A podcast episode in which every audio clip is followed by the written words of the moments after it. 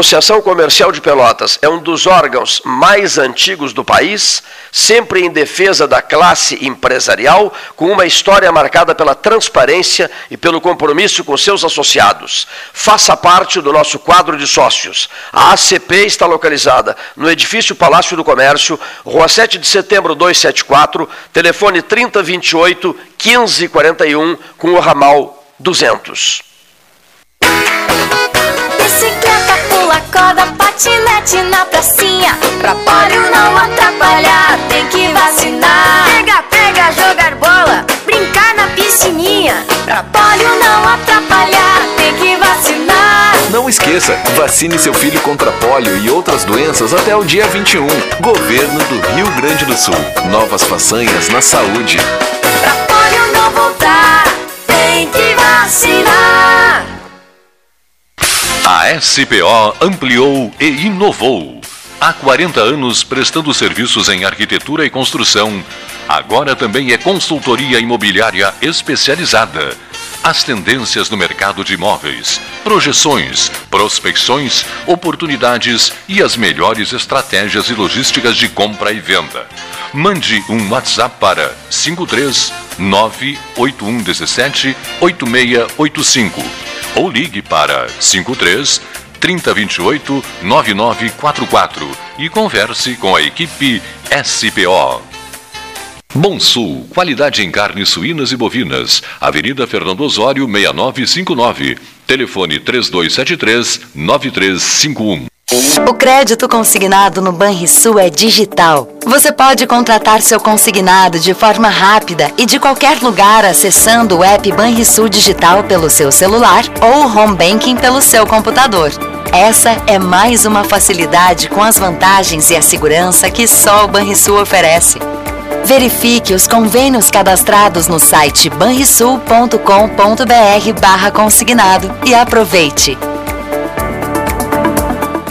Suba no caixote do Café Aquário para debater a duplicação da BR-116.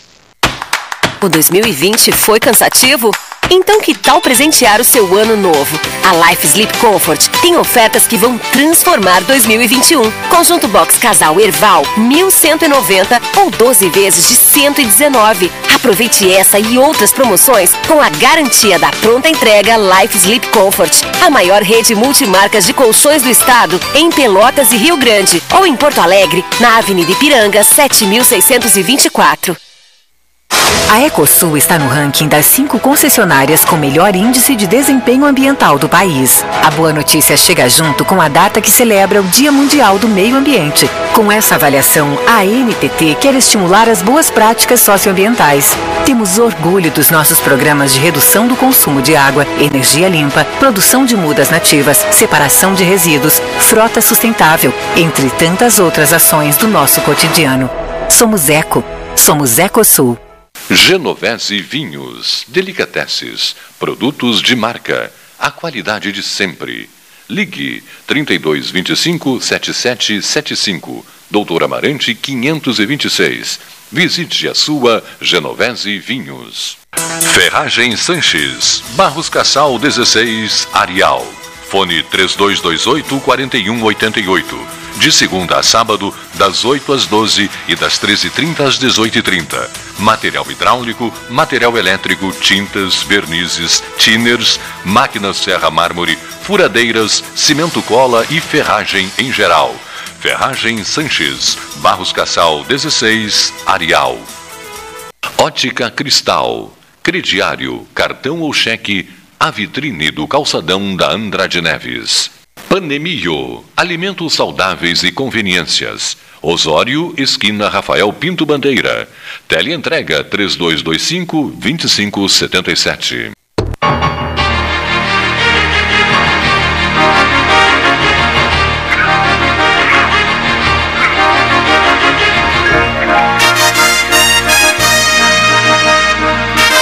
Treze horas mais 11 minutos, uma e 11 da tarde desta sexta-feira, 11 de dezembro. Aí, 20 dias para o fim do ano, Leonir Bade me acompanha na central técnica, Cleiton Rocha em seguidinha já no estúdio, nesta sexta-feira de cidade praticamente parada, né? É, Leonir, praticamente parada. Praticamente parada e já reforçando que o parquímetro está Tá funcionando. cobrando. É. Na ponta da linha, deputado federal Osmar Terra tem falado conosco sistematicamente, médico, ex-secretário estadual de saúde do Rio Grande do Sul. Boa tarde, deputado. Boa tarde, Gastão. Boa tarde a todos os ouvintes. É um grande prazer aí voltar a falar no programa aí. Com, contigo e com o Cleito também, nosso querido amigo. Isso, você já está chegando aqui, deputado.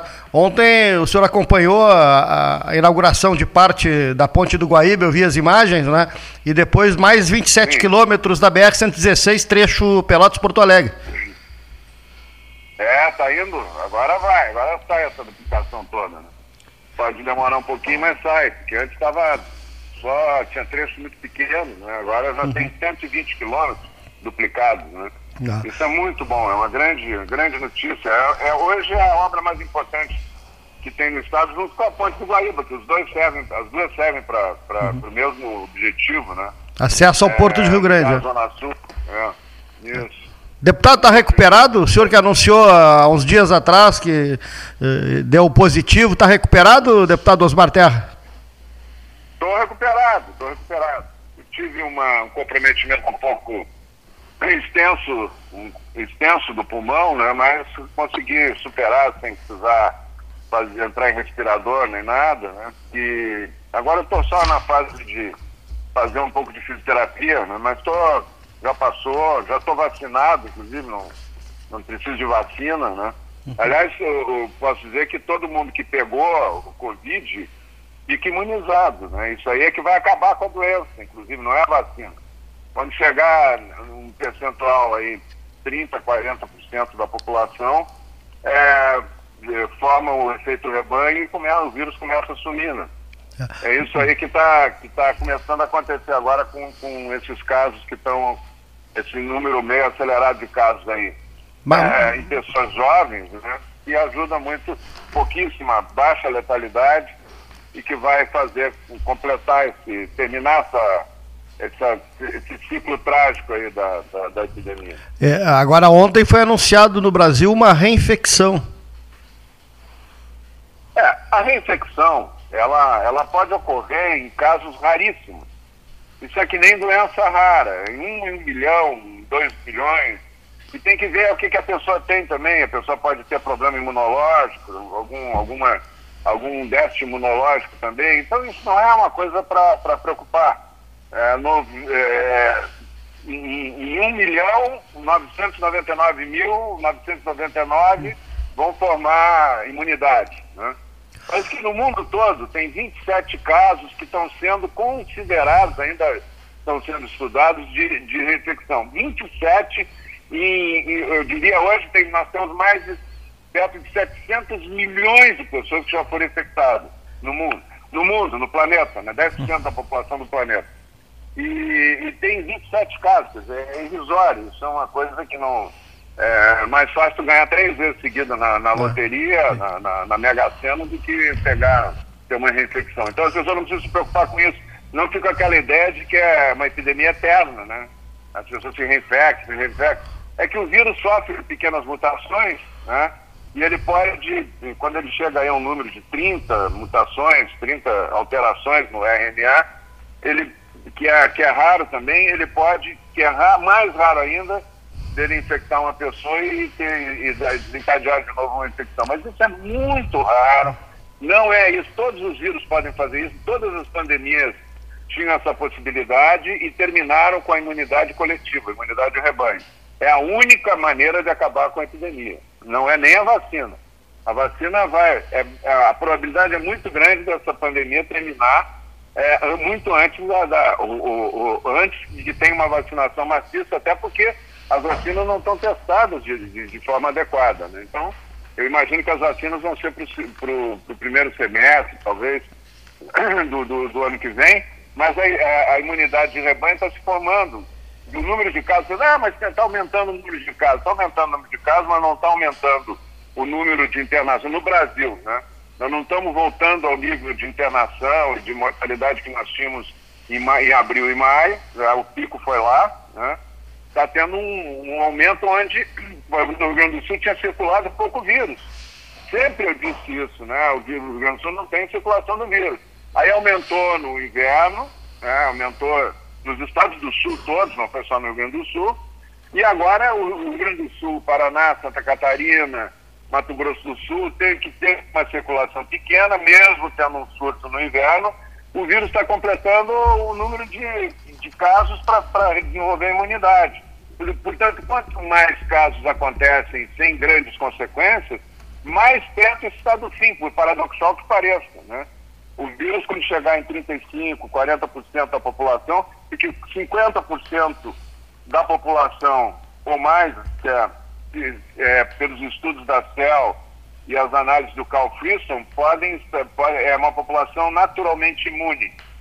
É, tu pode ver que numa família mesmo, metade pega o vírus em casa, e o contágio sempre está sendo maior em casa, aliás sempre foi em casa, né? Por isso que essa política de isolamento não adianta nada, lockdown não adianta nada, né? E, e, e a outra metade não pega, né? Imune, imune é uma imunidade natural, né? E agora, eh, quando ele chegar em 35%, o- Rio Grande do Sul ele está perto de 30% já da população é, infectada. Porque esses números também, é outro, outro esclarecimento que é importante dar, Gastão, os números de pessoas que estão diagnosticadas com teste é, é, é um décimo do número real. Porque essas são as que têm sintomas, que vão no hospital, que vão procurar o médico. A grande maioria não sente nada, sente sintomas muito leves, nem dá bola, né? Mas já está infectada, já está com anticorpos para o vírus. Né? Isso, como é que a gente calcula isso? A gente calcula pela letalidade, é a proporção que tem entre as pessoas que infelizmente veio a falecer com o, a- o número de pessoas doentes. Isso em todos os países do mundo que se testou bem, se testou muito mais que no Brasil, há uma relação de 0,27%. Quer dizer, para as pessoas que a- as pessoas que morrem é 0,27% do total das pessoas que ficam infectadas. Então as pessoas que ficam infectadas e não morrem é 99,73%. Né? Então é uma, uma letalidade baixa, embora maior que a da gripe, da gripe de inverno, gripes de inverno com, comuns de inverno. Mas é uma letalidade relativamente baixa. Agora, dá para calcular. No Brasil, nós devemos ter 60, 70 milhões de pessoas com anticorpos já, já vacinadas, entre aspas, que tiveram infecção, nem souberam que tiveram, ou, ou, tiveram uma forma muito leve, não deram bola. Né? Nós devemos ter muito. Tu, tu olha a, estatística do Ministério da Saúde, tem 6 milhões. Esses foram os que conseguiram testar, tiveram sintomas mais importantes. Agora, os que não conseguiram é, é 10 vezes isso aí. Né? Então, nós estamos com 60, 70 milhões de pessoas hoje já vacinadas, metade da população tem imunidade natural, então nós estamos aí com 170 milhões de pessoas, 160 milhões de pessoas que já não pegam mais o vírus. Quando ele chegar em, em 90% do total da população, ele termina, ele forma a imunidade de rebanho e termina. E ele está perto disso. Quanto mais veloz o contágio agora, né, que ele está tá acontecendo, né, mais, mais rápido vai terminar a, a, a epidemia. Agora, eh, nós vamos completar dia 16 de dezembro aqui 10 meses de um formato diferente do programa. Desde 16 de março, mais ou menos no início da pandemia. Eh, Nós conversamos, o deputado já participou, acho que essa é a quarta vez nesse período de 10 meses. O, que, que se deve, o que, que se deve, nove meses, perdão, o que, que se deve a essa ascensão da curva ah, nesse momento, deputado? Assim, por que que... A curva não está. Eu, eu posso dizer o seguinte: ó, a curva, é, ela, o pico da curva no Brasil, no Brasil como conjunto, somando Sul, Norte, Nordeste, Centro-Oeste, pico da curva foi final de abril. Subiu rápido, principalmente as custas dos estados do Rio, São Paulo, Norte e Nordeste. né? O Sul tinha pouca circulação de vírus. O vírus não veio para o Sul, né? ele veio em pequena quantidade. Ah, no inverno, ele aumentou no Sul. Em todos os estados do Sul, não foi no Rio Grande do Sul, só em todos os estados do Sul. Ele aumentou e ali tem o pico do Sul. O pico, dizer, o pico do Brasil todo foi março, abril, é, aliás, abril, maio, final de abril, início de maio. Inclusive o pico das mortes até agora não foi superado, que é 22 de maio, né? É, e o pico no sul foi 20 de julho. Aliás, como acontece todos os invernos, é o pico das, das, das gripes eh, de inverno. Eh, Foi 20 de julho, não foi superado também. O que está acontecendo agora não superou o que teve em julho. Né? Então, o que está havendo é uma queda. A subida do vírus foi mais rápida, como a gente tinha previsto, foi em seis semanas, sete semanas. Depois a queda, o que ficou diferente do que a gente tinha previsto é que a queda é mais lenta, né? E ele mantém patamares de contágio. Enquanto ele não completar a imunidade de rebanho, normalmente nas outras epidemias ele sobe e desce mais rápido, né? Na epidemia do coronavírus da China, a primeira que teve do coronavírus, esse vírus aí, foi em, em Wuhan, na, na província de Hubei, na China. Eles bloquearam toda a província e tal. O que, que teve ali? Quanto tempo durou lá? 76 dias. Foram, na verdade, é, é, 11 semanas. Né? Foram 11 semanas. Subiu e desceu rápido e terminou. A China até agora tem 4 mil mortos. Imagina um país de 1 bilhão, 480 milhões de habitantes, o Rio Grande do Sul tem quase o dobro da China de mortes. Né? Então, essa, alguma coisa a China fez, que, que, que, o- mas a China não tem nada bloqueado. As aulas, as crianças estão indo à aula, está funcionando, as pessoas, inclusive, não têm máscara na rua. É, tem uma situação diferente lá na China. Né? Então, isso até nos induziu a, a fazer um cálculo muito otimista no começo. Ah, não vai ter tanta mortalidade assim e tal. Mas também não teve aquela mortalidade que, que o Atila Lamarino, esses youtubers todos aí, estavam prevendo de 1 milhão, 150 mil. Se criou uma seita apocalíptica com esse vírus, né? E uns sacerdotes apoca- apocalípticos, como esse Atila e outros, e aquele Niels Ferguson lá na Inglaterra, do Imperial College, que fez uma previsão que ia morrer 50 milhões de pessoas no mundo, que ia ser a maior tragédia humana e tal. Isso não aconteceu, né? O vírus tem hoje a metade das mortes que teve a gripe asiática, que foi uma pandemia de 1957. E um pouquinho mais da metade da, da, da, da, da epidemia da gripe Hong Kong de 1968, que morreram 2 milhões de pessoas. Na, na gripe asiática morreram 3 milhões e a população do mundo era muito menor.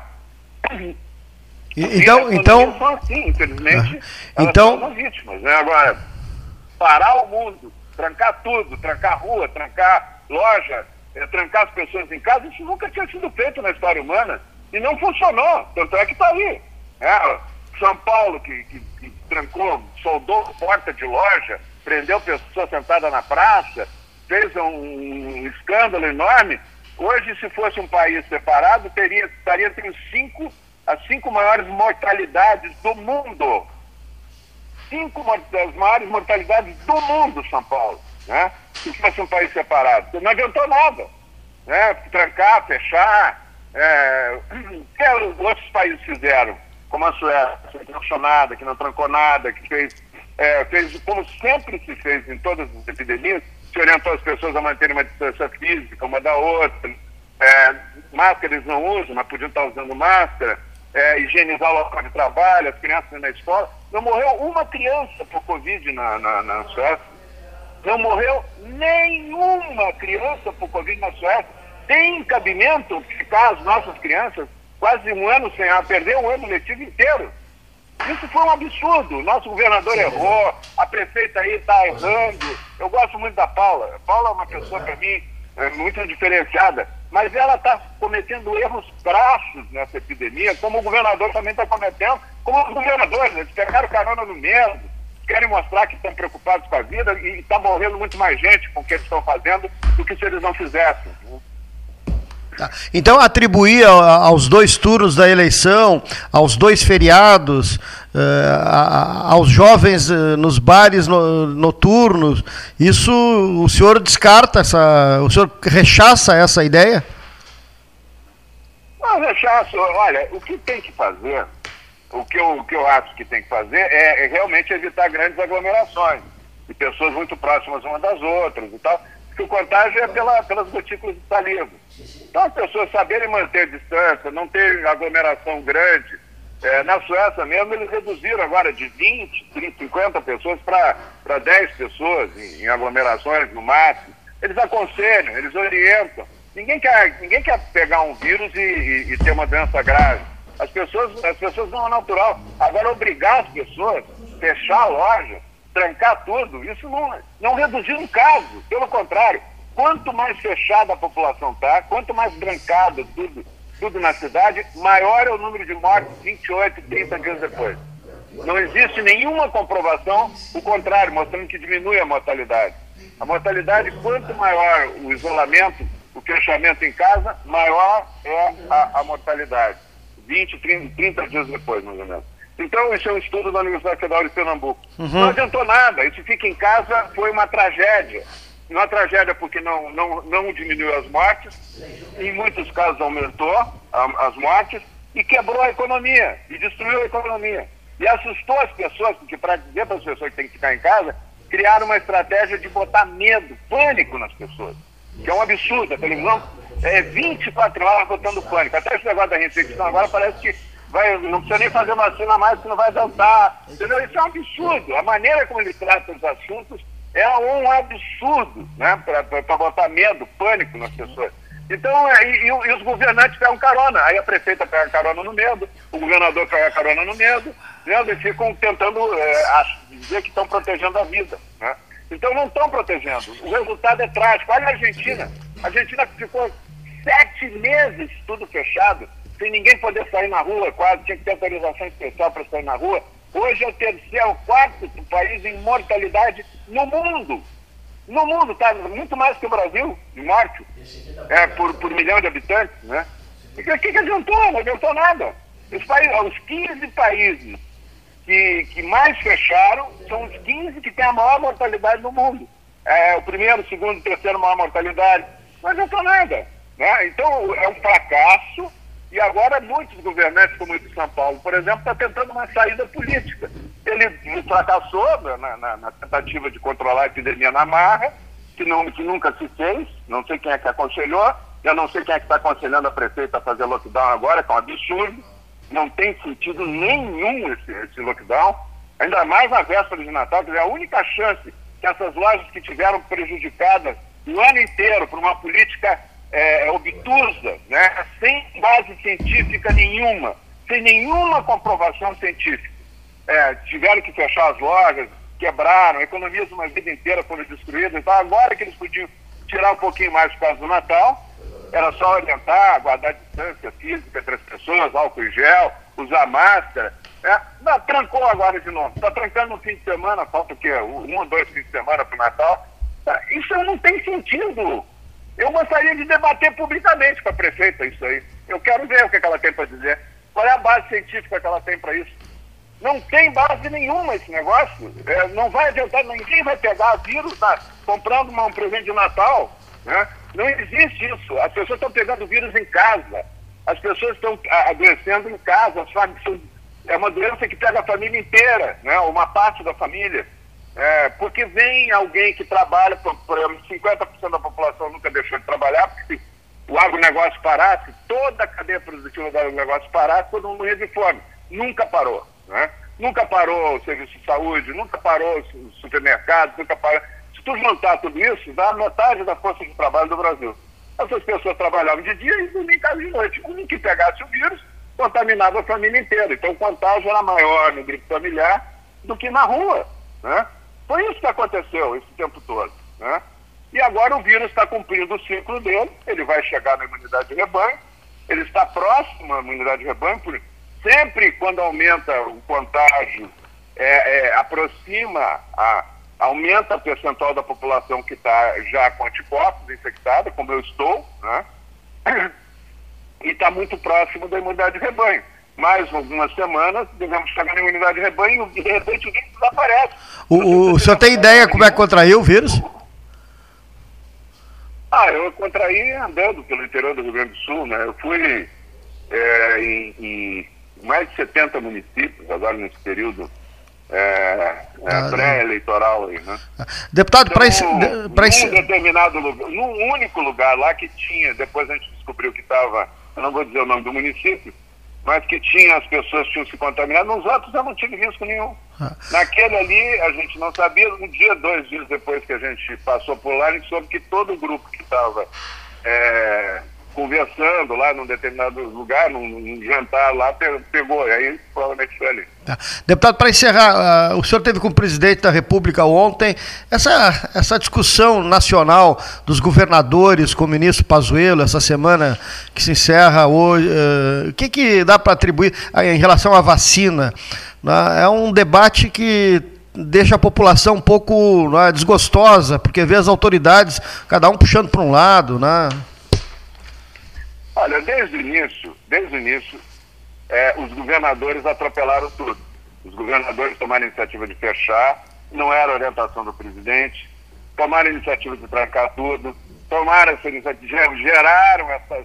Ah, nós estamos com 178, 179 mil mortos no Brasil, em plena quarentena horizontal e lockdown. Né? Dos governadores. É bom que a população não esqueça disso dos governadores, dos prefeitos, como é o caso agora da prefeita de Pelotas. Né? Então, é, é, é, uma, é uma política que não teve resultado nenhum, que tem uma quantidade grande de mortes né? e, que, e de pessoas internadas, é, e que não resolveu. Agora, qual é a saída dos governadores? Ficou claro que o que eles fizeram não resolveu. A população começa a ficar indignada. É, e o que, que eles fazem? É uma fórmula mágica. Não, agora vamos fazer a vacina. Ora, a vacina leva tempo para fazer, pelo amor de Deus. A vacina precisa de meses, de anos. É, pode até apressar a vacina e fazer em um ano, um ano e meio, mas ela precisa de um tempo para ser testada. Tem vacina que até hoje mata. A vacina da febre amarela, a gente não vacina a população toda do Brasil, porque a, a, a, a, a cada 400 mil pessoas vacinadas morre uma. No- Quando teve a febre amarela aqui no Rio Grande do Sul, eu era secretário, nós tivemos 12, se não me engano, 12 ou 13 pessoas que morreram. A gente, a gente vacinava nas áreas de risco. Três pessoas morreram da vacina. E, e muitas foram, entraram em coma, hepáticos, tiveram que hospital por causa da vacina. A vacina tem que ser bem testada. Essa vacina da febre amarela tem 90 anos, ainda tem esse risco.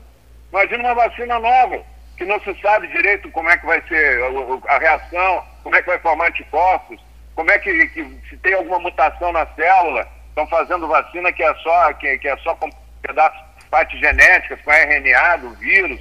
Ninguém nunca se fez vacina desse jeito. Então tem que ter tempo para ver o resultado, tem que testar. Agora estão querendo fazer, marcando data, o Dória marcou data, 25 de janeiro. Eu não entendi até agora porque que é 25 de janeiro, não foi 24, não foi 26, ele não explicou. 25 de janeiro vai aplicar a vacina. Não pode fazer isso. Quem tem que, quem, quem tem que dizer se vai aplicar a vacina ou não são os testes, não é o governador. O governador está tomando decisão política. Ele, ele errou politicamente, ficou claro que ele não conseguiu controlar nada. São Paulo tem 13% a mais de mortes que, o- que a média nacional, que a média do Brasil. É um erro grande, foi um erro grande a maneira como ele agiu.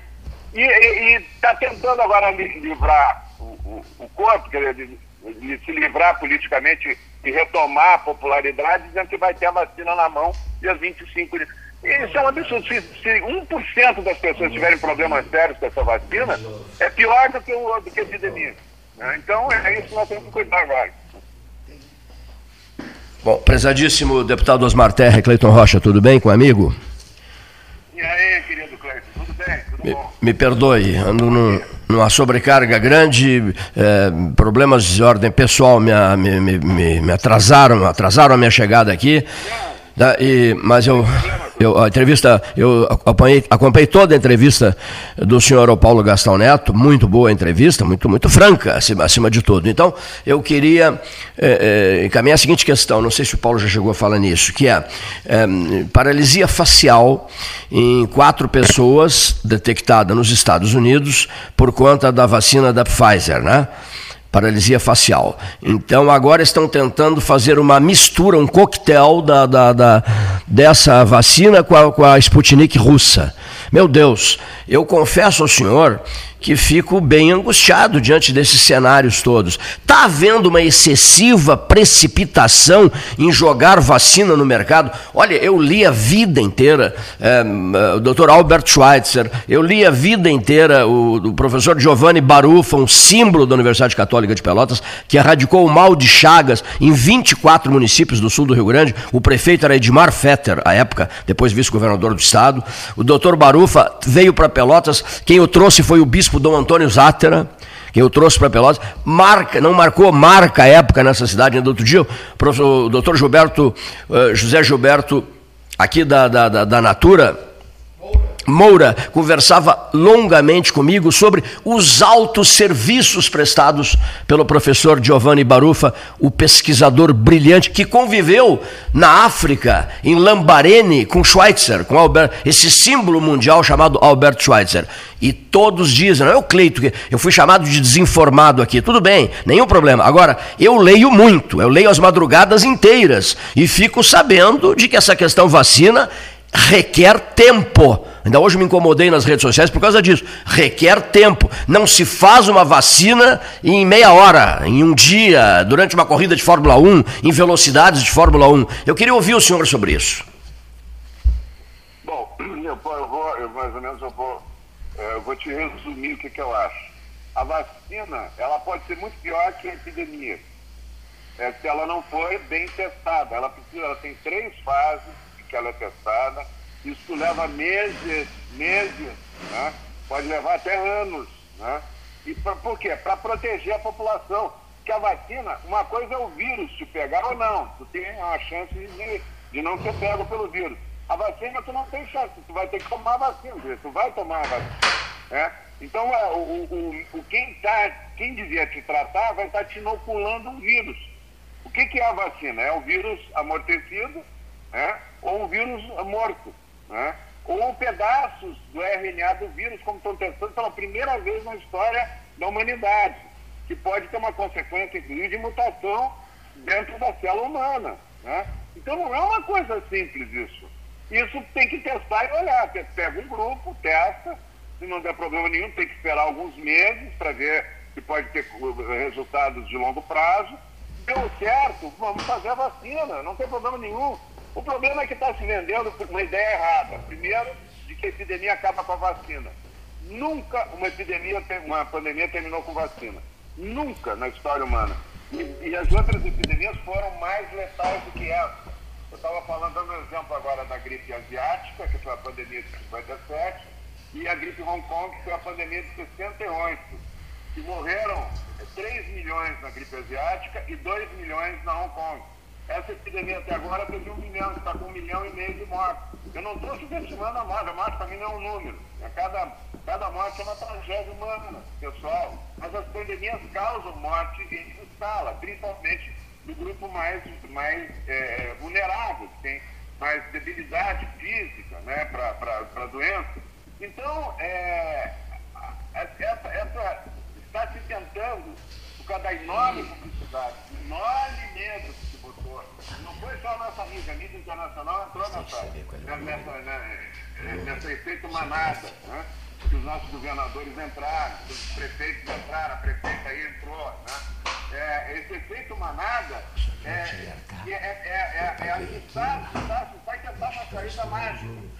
Primeiro, trancar tudo, é uma, é uma tentativa de controle mágico. O vírus, ninguém falta o vírus é, o vírus é que falta o ritmo da epidemia, não é a prefeita e nem é o governador. Entendeu? É o vírus que falta. Tanto é que o vírus já desmoralizou o governador umas duas, três vezes. O governador dizia que estava melhorando, deu um surto do inverno.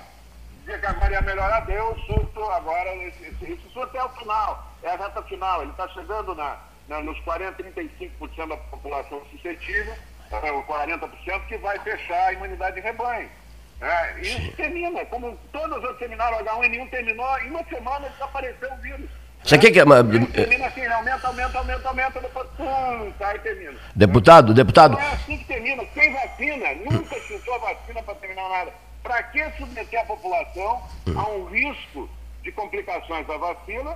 É? O prefeito de, de é, São Francisco de Assis, em 2009, Ficou um mês entre a vida e a morte na UTI do Hospital de Santa Maria, em coma hepático, por causa da vacina da febre amarela. Porque ele tomou, ele não tinha nada. Ele tomou a vacina e quase morreu. O, pessoas morreram. O, o senhor não chegou a. É assim, não é uma coisa simples. Sim. O, senhor, o senhor não chegou a ser entubado, né? Não, não, não. Eu fiquei com um fluxo aumentado de oxigênio dois, três dias, depois foi diminuindo e tal, e eu, eu eu fui pro quarto e, e melhorei. Agora estou bem. Tô, Estão me perguntando, estão, estão me perguntando, estão me, me perguntando se durante o seu período de UTI, de, de- de- de recuperação no São Lucas da PUC, o senhor fez alguma reconsideração, aquela conversa da pessoa consigo mesma, se o senhor fez alguma re- reconsideração em relação às pregações que o senhor faz na- na- na- no rádio, por exemplo, no rádio, nos jornais, na TV, etc. Não, de jeito nenhum. De jeito nenhum. Eu sempre disse que o vírus era um vírus que tinha gravidade, tanto é que ele matou, é, matou no, no Brasil 179 mil pessoas. Né? É, eu fiz um cálculo lá no início, queria ser mais otimista em relação à mortalidade, porque o único cálculo que tinha era do Imperial College, do Átila Lamarino, dizendo que ia morrer 1 milhão e 150 mil pessoas. Absurdo, né? Sim. Nunca vai acontecer no Brasil. Aí eu disse, aí eu peguei o que tinha de fatos na época. Era, era a China que tinha completado a epidemia, foi 76 dias de epidemia da China, olha só. Subiu, desceu, morreram 4 mil pessoas. E tinha a epidemia da Coreia, que subiu um pouquinho depois da China e desceu e morreram 180 pessoas. E ainda tinha uma epidemia que ocorreu num navio chamado Diamond Princess, é, que tinha 3.600 passageiros idosos e no final morreram sete pessoas. Então, baseado nesses dados, na época, foi 15 de março, é, só tinha esses dados, não tinham outros. Eu fiz, a, eu fiz um- uma previsão otimista né, da- sobre a epidemia. Depois o vírus mostrou que tinha mais velocidade, Deputado. população idosa. né? Sim. Deputado, A- Mais da metade das mortes do mundo foram idosos em asilos, né? É bom Sim. dizer isso. São pessoas totalmente isoladas, foram as que mais morreram, né? Não foram as pessoas que saíram para trabalhar, não foram as crianças que foram para a escola, né? Foram as pessoas que estavam trancadas há muito tempo, né? Então, é, aí se fez, se está observando como é que evolui.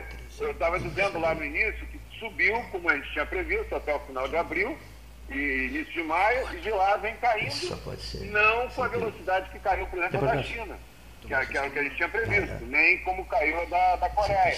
Mas vem caindo lentamente, vem caindo, mas o vírus cumprindo o roteiro dele para chegar nessa cota de 35% das pessoas, da população, 35, 40% das pessoas infectadas. bom, Eu, não mudei nada, eu só disse. É porque tem a falácia do espantalho, conhece? Você ouviu falar disso, Pedro? A falácia do espantalho é o seguinte: o cara não gosta do que tu fala, Sim. ele coloca uma frase na tua boca que tu nunca disse Sim. começa a te bater por causa daquela frase. Entendo. A maioria das coisas que eu tenho, que eu, que eu, que eu, que eu tenho. Bom, eu só vou te dar um exemplo. Na questão das drogas, que eu sempre lutei contra as drogas, eu sou autor do projeto de lei. Tem um jornal, que eu não vou dizer qual é, mas é um jornal de circulação nacional, que fez oito editoriais contra o meu projeto de lei, acusando o projeto de lei de coisas que nunca estiveram escritas no projeto de lei. Eu até guardei porque são case do jornalismo, entendeu? Um dia desse eu vou te mostrar os oito editoriais e o projeto de lei do lado. Eles fizeram a falácia do espantalho, eles botaram um monte de coisas exageradas que nunca tiveram no projeto e ficaram batendo naquilo para derrubar o projeto. Agora, na- na- nesse caso, quem não gostava do que eu falava, né, ficou botando coisas na minha boca, que eu nunca disse. E ficava batendo naquilo. deputado, deputado, É, é, é deputado, covarde, sei. é uma maneira muito covarde. Deputado, pelo telefone arroz tio João, do Grupo Joaquim Oliveira, Josapar, nome, nome, nacional, nome nacional e internacional, nós recebemos agora mais de 40 mensagens nos últimos minutos, dizendo o seguinte, é importante que o senhor responda isso. É, o senhor entendia que iria passar, que o verão estava por chegar, etc, e tal, e que iria passar e que não iria longe. O senhor lembra da- de afirmações suas feitas aqui é, é, dentro, dessa, dentro dessa linha de raciocínio? Isso, isso, eu disse isso. Eu disse pelo seguinte, é, primeiro baseado no- no- nas epidemias que já tinham terminado. Eu volto a dizer que era da China e da Coreia, que uma durou 76 dias e a outra durou 70 dias. né? Menos ainda da Coreia. né? Tem um pouquinho de caso tá, tem, tem 500 mortes na Coreia. A Coreia tem a população da Itália que tem 60 e tantas mil mortes e fechou tudo. Né? O que, eu, que foi diferente que eu vi do que eu tinha previsto, a subida, da, da, da- o pico não achatou nunca. O pico foi em abril, final de abril e início de maio. Bem como nós tínhamos previsto lá no começo de março. Foi esse o pico. A queda do pico foi mais lenta. É isso que a diferença foi essa. E essa queda é que está, como ela vai caindo devagar, ela vai tendo um número grande de pessoas infectadas. É isso. Né? Então ela vai, vai cair, mas ela está caindo. Não tem uma nova onda que superou as outras ondas, que superou os outros picos, não existe. Você pega, não, não, pega só o Covid, é, saúde é, no Brasil, né? Pega Covid e saúde, o site. Vocês vão ver, pega, pega lá, síndrome respiratória aguda grave. Vocês vão ver que o pico foi na, na última semana de abril das internações. O pico das internações no Brasil inteiro foi na última semana de abril. E vou te dar um dado aqui importante também. Ceará já está chegando, já, tá, já praticamente formou a imunidade de rebanho. O Amazonas praticamente formou a imunidade de rebanho. Brasília praticamente formou a imunidade de rebanho. Alguns estados já estão chegando na imunidade de rebanho. Outros, como os estados do sul, que circulou menos vírus no começo, e o vírus começou a aumentar o contágio a partir do inverno, nesses estados está mais demorado. Né? Então, é, é, em São Paulo e Rio de Janeiro ainda está tá numa fase de, de, de, queda, mas queda lenta. Sim. Então, é isso que está acontecendo. Né? Deputado. É isso que aconteceu. Deputado, ma, ma, mais uma pergunta importante. Deputado, só para quem não sabe, o deputado Osmar Terra, grande amigo, por exemplo, né, de um grande amigo meu, né, meu Deus, um filho de Bagé, chamado Danilo Rolim de Moura uma figura cuja, digamos assim, cujo passamento lá atrás no tempo, é, essa ficha também não caiu ainda. Eu toda hora lembro, olho para os livros, para as dedicatórias do Danilo é, feitas a mim e sei do grau de profunda estima de vocês os dois. Afora inúmeros outros pelotenses que conviveram com o senhor, o César Borges, ex-reitor do UFIPEL, três vezes reitor, o, o, o doutor Ricardo de Campos Nogueira, que conversa comigo quase todos os dias. Enfim, não, não vou ficar citando aqui, mas amigos seus, queridos amigos seus, lideranças políticas do seu partido estaduais, que são íntimas amigas minhas também, uma delas o José Ivo Sartori, etc, etc, etc. A, a pergunta necessária nesse momento, senhor ex-ministro Osmar Terra, senhor deputado federal Osmar Terra, é esta. O, o senhor, o general Pazuello, eh, ele na fisionomia ele mostra ser um digno, ser um homem correto, na fisionomia dele. Acontece que hoje o número de pontos de interrogação que é gerado durante o dia ele, ele, ele não termina nunca, é, é uma interrogação atrás da outra. E é preciso muita agilidade, digamos assim, no sentido de saber explicar, saber se posicionar, dar recados certos, recados contundentes, não recados teatrais. Tem muito aí, camarada, que para mim deu recados teatrais. Por exemplo, Mandetta, ministro Mandetta, para mim deu recados teatrais. Quando eu vi o ministro Mandetta, amigo íntimo do Aécio Neves, eu já fiquei assustado assustadíssimo. E depois saiu atirando. É feio. O jeito que ele saiu atirando é muito feio. Isso sou eu falando.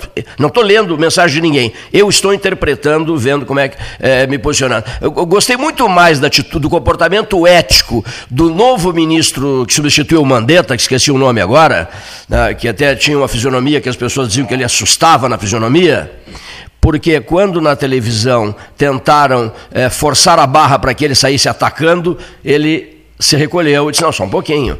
Os senhores não me chamaram aqui para estabelecer uma guerra numa hora em que, em que a busca é o entendimento nacional, em que a busca é a elevação de espíritos para resolver problemas graves do país, chaves, cruéis, como a questão da Covid. Então eu achei, me esqueci o nome dele, Deus do céu, o ministro que substituiu o Mandetta. E o Mandetta me pareceu estar. Taixa, né? Isso. E e o Mandetta.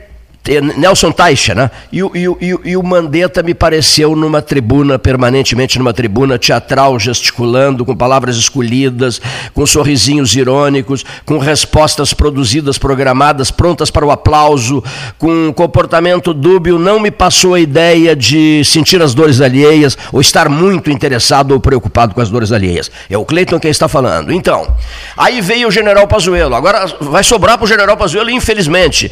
O general Pazuello pode ser muito honesto, muito certo, muito sério, muito isso, muito aquilo, mas ele não se comunica, deputado Osmar Terra. Ele fala com enorme dificuldade, ele passa uma ideia de constrangimento, de subserviência à presidência da República, de falta de pique para responder inúmeras perguntas pontos de interrogação é o que não falta nesse Brasil de hoje. Então me parece que, que, que, o ministro da Saúde, que, que eu já ouvi, inclusive N relatos de que ele é um homem sério, mas ele não está sabendo se comunicar. Numa hora em que todo mundo deseja desesperadamente entender os recados dos governos, seja o governo central, sejam os governos de Estado, na medida que os governadores passaram a ter uma alta responsabilidade, uma missão especial de tomarem decisões numa república que, ao que eu saiba, é federativa. A república é federativa. A decisão tem que ser uma decisão do governo central e não decisões estaduais.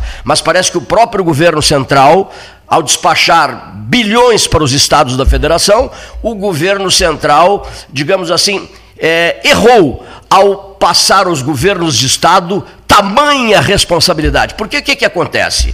Ora, há um conflito entre governadores. É natural isso, há um conflito, há um choque de ideias, uns pensam diferente dos outros, e nós estamos quase em cima de um palanque, deputado Osmar Terra. Nós estamos em 2020, 2020 acabando, faltam poucos dias. 2021 será um ano pré-eleitoral e uma, e, uma, e, uma, e, uma, e uma pandemia com a qual não se tem o direito de brincar, na medida em que ela liquida com a vida humana, ela acaba com a vida humana. Então, para sabermos sentir as dores alheias, seria necessário fazer uma gigantesca aposta no, na questão, na ciência. Na ciência. A ciência sem pretensões eleitorais. A ciência sem palanque. A ciência sem deslumbramentos. A ciência sem querendo marcar presença ou querendo gerar simpatias em busca de votos. O que, que o senhor acha disso, ministro? Deputado, ex-ministro.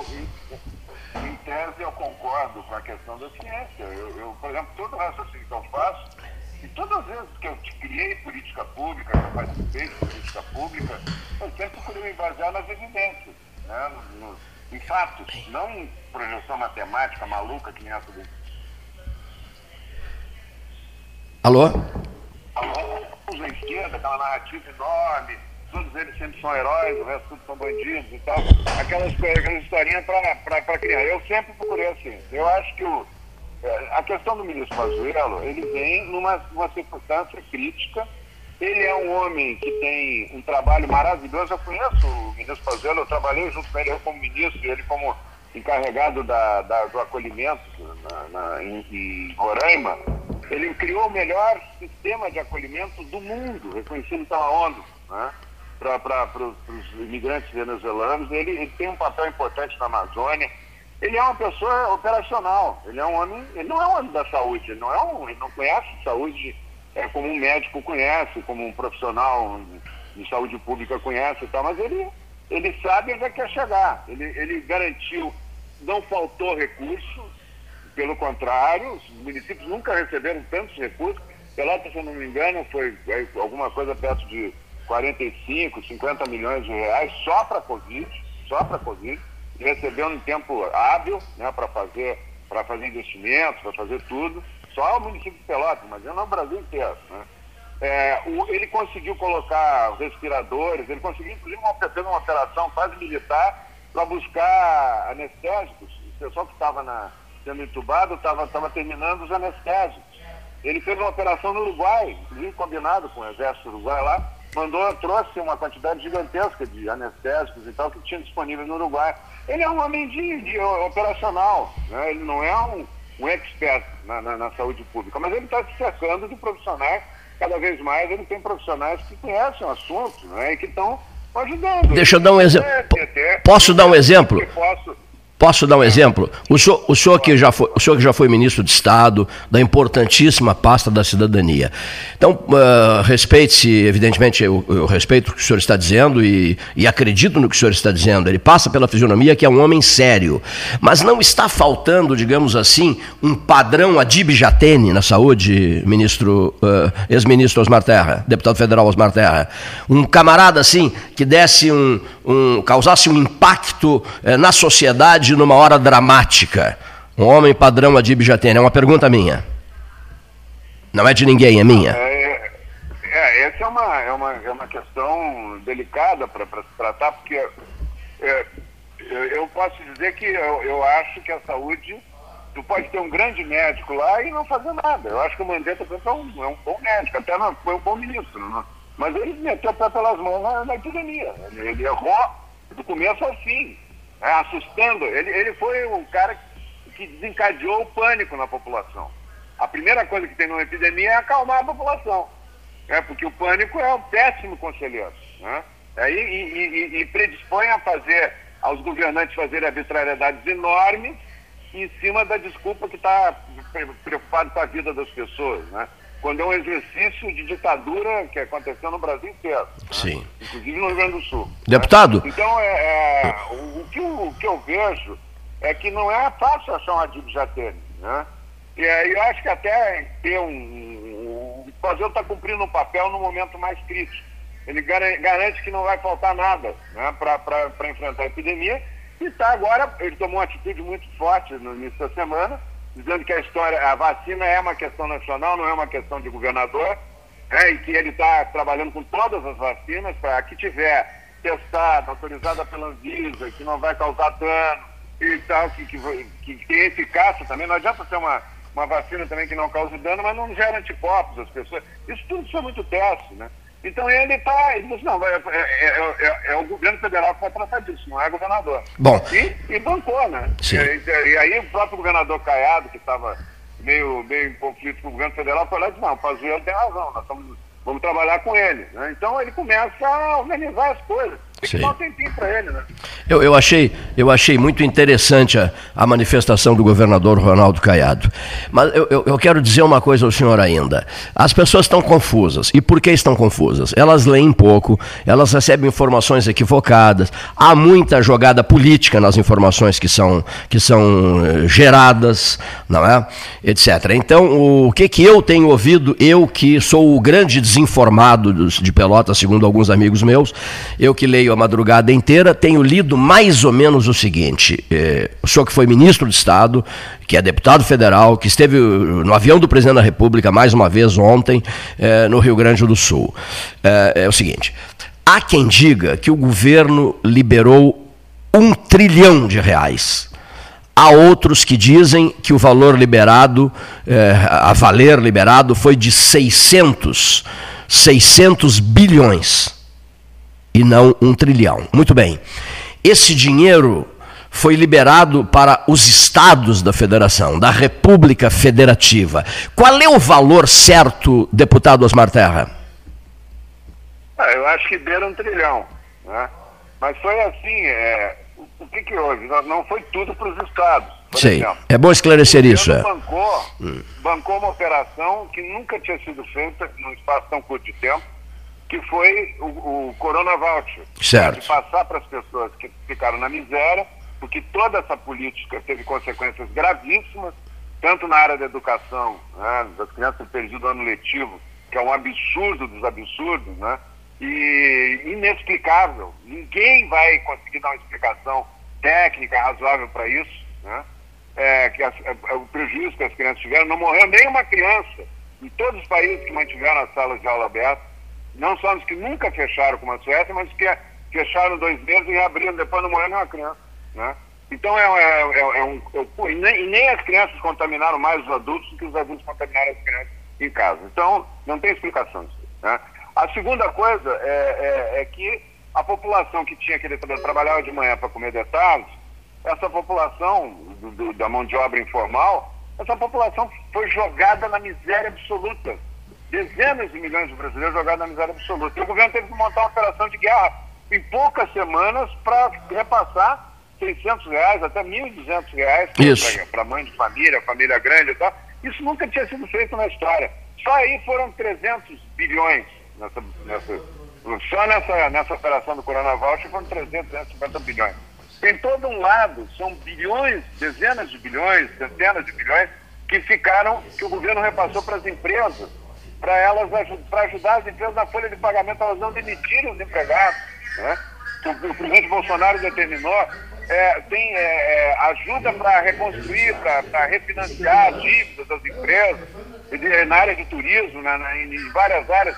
Ele fez um, um, uma operação. Então aí, só aí já foi mais da metade. Eu, eu acredito que só aí já foram 500 a 600 bilhões Aí o resto foi repassado para o Estado do município.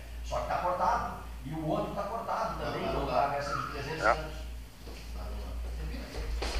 Bom, então me perdoe, porque houve um, houve um pequeno corte. Então, então para fecho da nossa, da nossa conversa, é, é preciso que se diga, né? além desses investimentos que são feitos é, é, nos estados, na- as pessoas que precisam de dinheiro para sobreviver, os estados estavam também em petição de miséria, não é, é, ministro, deputado? Os estados estavam absolutamente sem dinheiro, correto? Com dívidas. Os estados que fecharam, os estados que fecharam o comércio só pioraram essa situação, não melhoraram nada. É, e fecharam sem, base, sem nenhuma evidência científica tinha que fazer isso, né? Então é, é um negócio terrível, porque aí vai, aí todo mundo fica lá dizendo, pedindo dinheiro para o presidente, o Brasil não tem, não tem um saco sem fundo, né?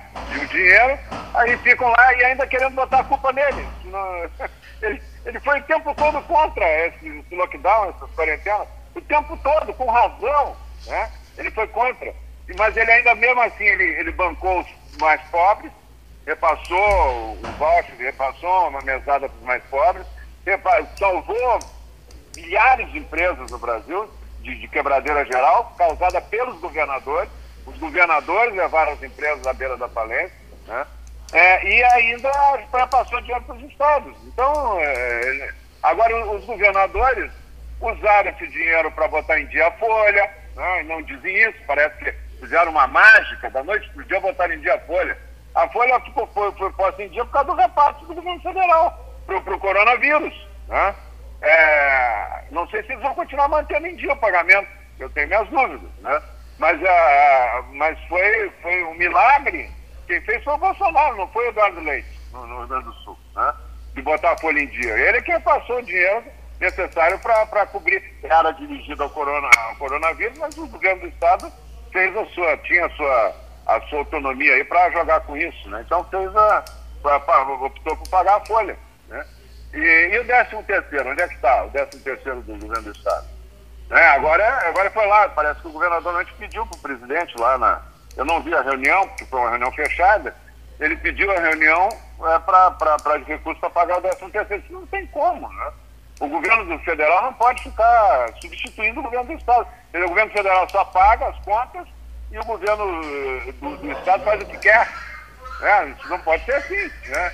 Agora parece que vão parcelar em 12 vezes o décimo terceiro.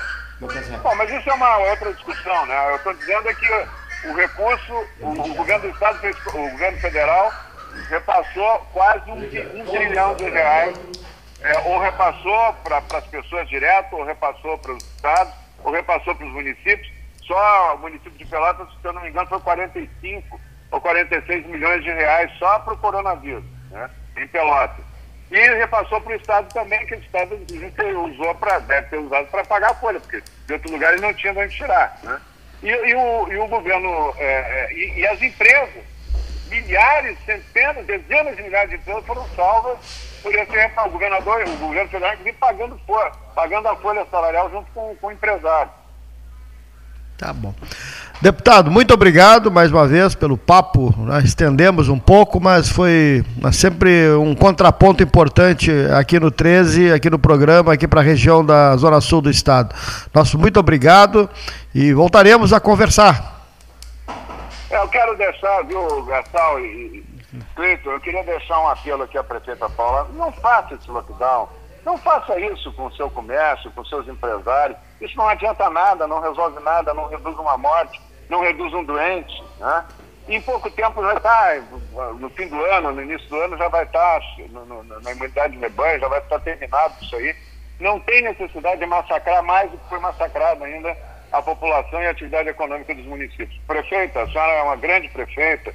Pense bem nisso, pense bem no que está fazendo. Um grande abraço aí a todos. Obrigado, deputado Osmar Terra, deputado federal pelo Rio Grande do Sul, do MDB, conversando conosco aqui no 13 horas desta sexta-feira e eh, colocando um contraponto sobre a, na- ele sempre coloca a sua visão, o seu ponto de vista, que é um ponto de vista diferente daquele que vem sendo colocado né, por todos eh, que é todo o país. Vamos ao intervalo? Voltamos.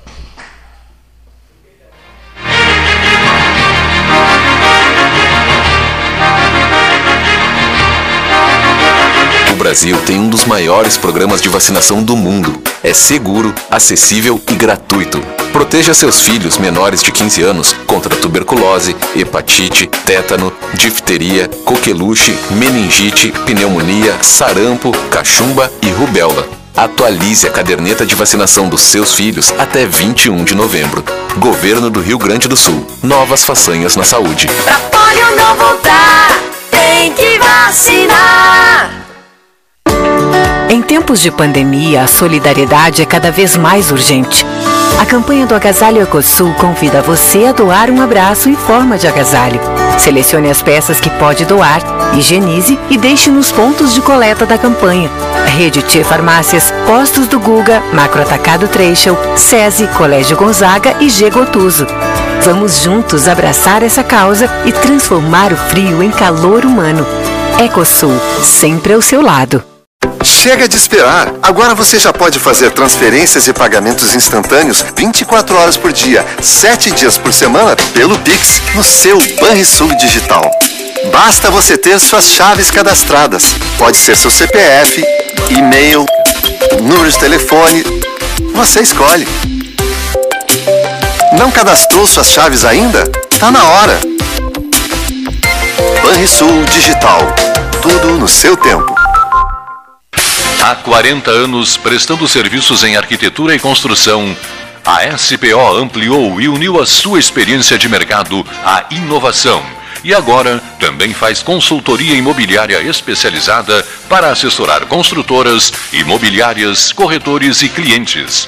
As tendências do mercado de imóveis, projeções, prospecções, oportunidades e as melhores estratégias e logísticas de compra e venda você encontra na SPO. Mande um WhatsApp para 53 981 17 8685 ou ligue para 53 3028 9944 e converse com a equipe SPO. O crédito consignado no Banrisul é digital. Você pode contratar seu consignado de forma rápida e de qualquer lugar acessando o app Banrisul Digital pelo seu celular ou o home banking pelo seu computador. Essa é mais uma facilidade com as vantagens e a segurança que só o Banrisul oferece. Verifique os convênios cadastrados no site banrisul.com.br barra consignado e aproveite.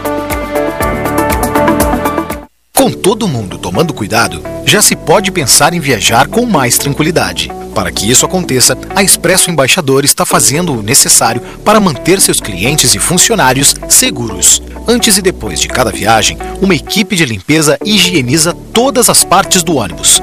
Dentro e por fora, nossos carros passam por um processo de desinfecção e descontaminação. Tudo pronto para levar você com segurança ao seu destino. Expresso Embaixador, aproximando as pessoas de verdade. O 2020 foi cansativo? Então que tal presentear o seu ano novo? A Life Sleep Comfort tem ofertas que vão transformar 2021. Conjunto Box Casal Erval, 1190 ou 12 vezes de 119. Aproveite essa e outras promoções com a garantia da pronta entrega Life Sleep Comfort. A maior rede multimarcas de colchões do estado em Pelotas e Rio Grande ou em Porto Alegre, na Avenida Ipiranga, 7624. Quer comprar, vender ou alugar? A Imobiliária Pelota é a parceira ideal para a realização dos seus desejos. Opções inovadoras de atendimento a qualquer hora e em qualquer lugar. WhatsApp, visita remota, tour virtual, contrato digital e outras ferramentas seguras e práticas para você fechar negócio sem precisar sair de casa. Na Imobiliária Pelota, os sonhos não param. Acesse www.pelotaimóveis.com.br. WhatsApp 991 11 7432. Quer a versão digital da carteira de trabalho? rs.gov.br resolve. Seguro-desemprego pra quebrar galho. rs.gov.br resolve. Pra tudo que você precisar, é só acessar e resolver.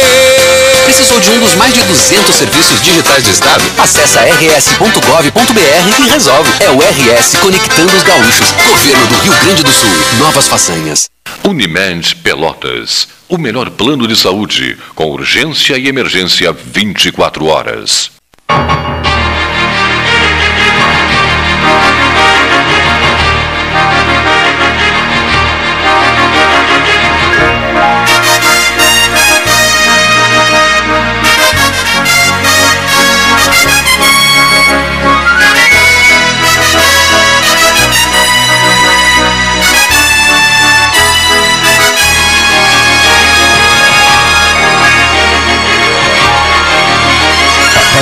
Estou com problemas com a TIM, só para quem quiser saber, estou sem telefone.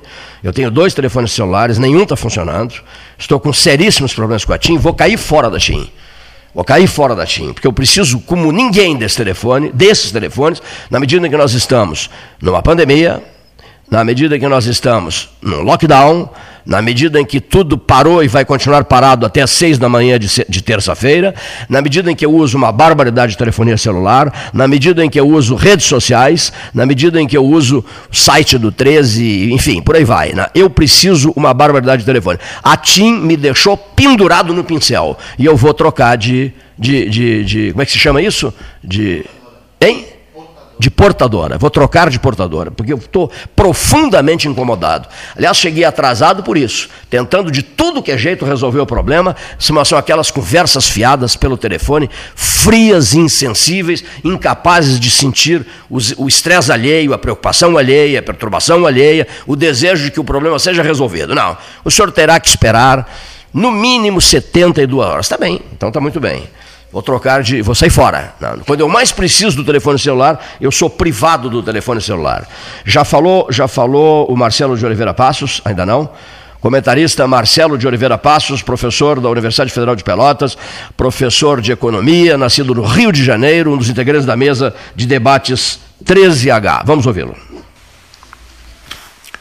Boa tarde a todos os ouvintes do 13, boa tarde Cleiton Rocha, boa tarde Neif Satialan, Marcelo Antunes Rax, Paulo Gastal Neto, Renato Varoto e José Gonzalez. Boa tarde também a todos os demais participantes desta mesa de debates tão antiga, tradicional e influente do extremo sul do país. Bem, eu vou falar hoje sobre a situação econômica do país, particularmente sobre a retomada da inflação que voltou a atingir níveis um tanto preocupantes. Nós tivemos aí uma alta da inflação de alimentos, particularmente uma alta da inflação daqueles alimentos que são consumidos em casa, né? das compras para as nossas casas, aquela alimentação caseira que voltou a ter uma demanda mais forte agora na pandemia. Uh, essa inflação foi impulsionada tanto pela maior demanda quanto pela uh, baixa produção que existe no país ainda de, em algumas regiões de hortifruti granjeiros, particularmente Rio de Janeiro, que tem uma dificuldade nesse sentido. Então, alguns preços subiram bastante, como batata, tomate e outros bens. Uh, o trigo também subiu, né, o óleo de soja também, e o trigo e o óleo de soja refletem o aumento da taxa de câmbio. Né, o dólar e o euro subiram muito, e esses produtos, o trigo e a soja são cotados nos mercados internacionais, particularmente na Bolsa de Chicago. E, enfim, isso acaba se transmitindo para esses produtos importados. Né? E isso subiu, né? fez subir a inflação. É preocupante esse processo porque quando a inflação sobe, os juros futuros sobem também. E logo, logo, os juros na atualidade, no presente, acabam subindo. Né? Embora o Banco Central tenha mantido ontem a taxa de juros em 2%, pode ser que em algum momento do ano que vem, se a inflação continuar, o Banco Central decida aumentar a taxa de juros um pouco para poder reduzir a pressão sobre os preços da maior demanda.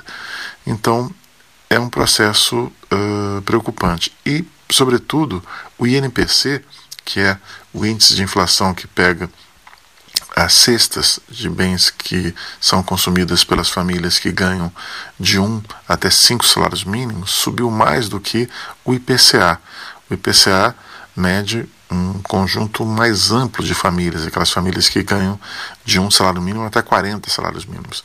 Então, é, é, o INPC sinaliza que essa inflação veio mais forte para os mais pobres, que possuem um peso no orçamento maior dos gastos com alimentação.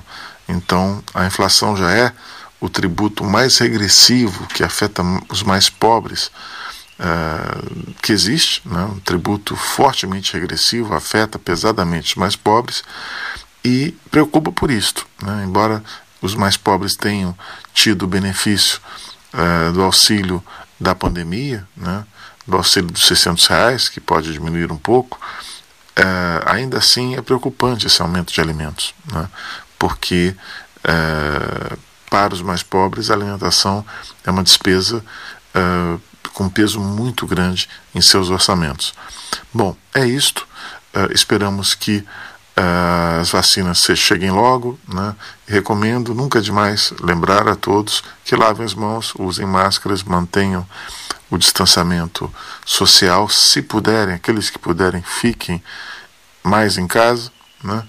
E desejamos saúde para todos e que o país retome a sua trajetória de crescimento econômico com geração de renda e de emprego. Boa tarde a todos os ouvintes do 13. Obrigado por me ouvirem. Está então mais um colaborador da mesa de debates 13 horas, professor Marcelo de Oliveira Passo, deixando seu recado aí sobre a inflação, tributos que afetam diretamente o cidadão. E vamos a mais uma participação agora do professor Renato Luiz de Melo Baroto, de eh, professor para professor, mais um integrante da mesa 13 horas. Boa tarde, Cleiton, boa tarde, os ouvintes. Com certeza, uh, hoje os amigos do inverno estão todos trancados uh, naquelas câmeras frias que vão armazenar a vacina da Pfizer, porque o calor já chega a quase 30 graus. Mas tudo bem, vamos em frente e vamos em frente tropeçando. Nós não conseguimos caminhar de forma linear nesse país. Nos últimos tempos, qualquer assunto, qualquer tema, qualquer questão é motivo para conflitos, para desentendimentos.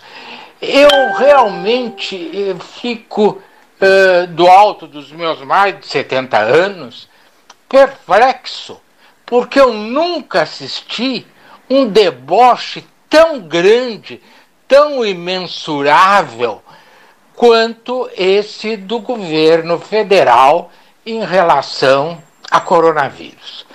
De manhã é uma versão, ao meio-dia é outra, à noite é outra.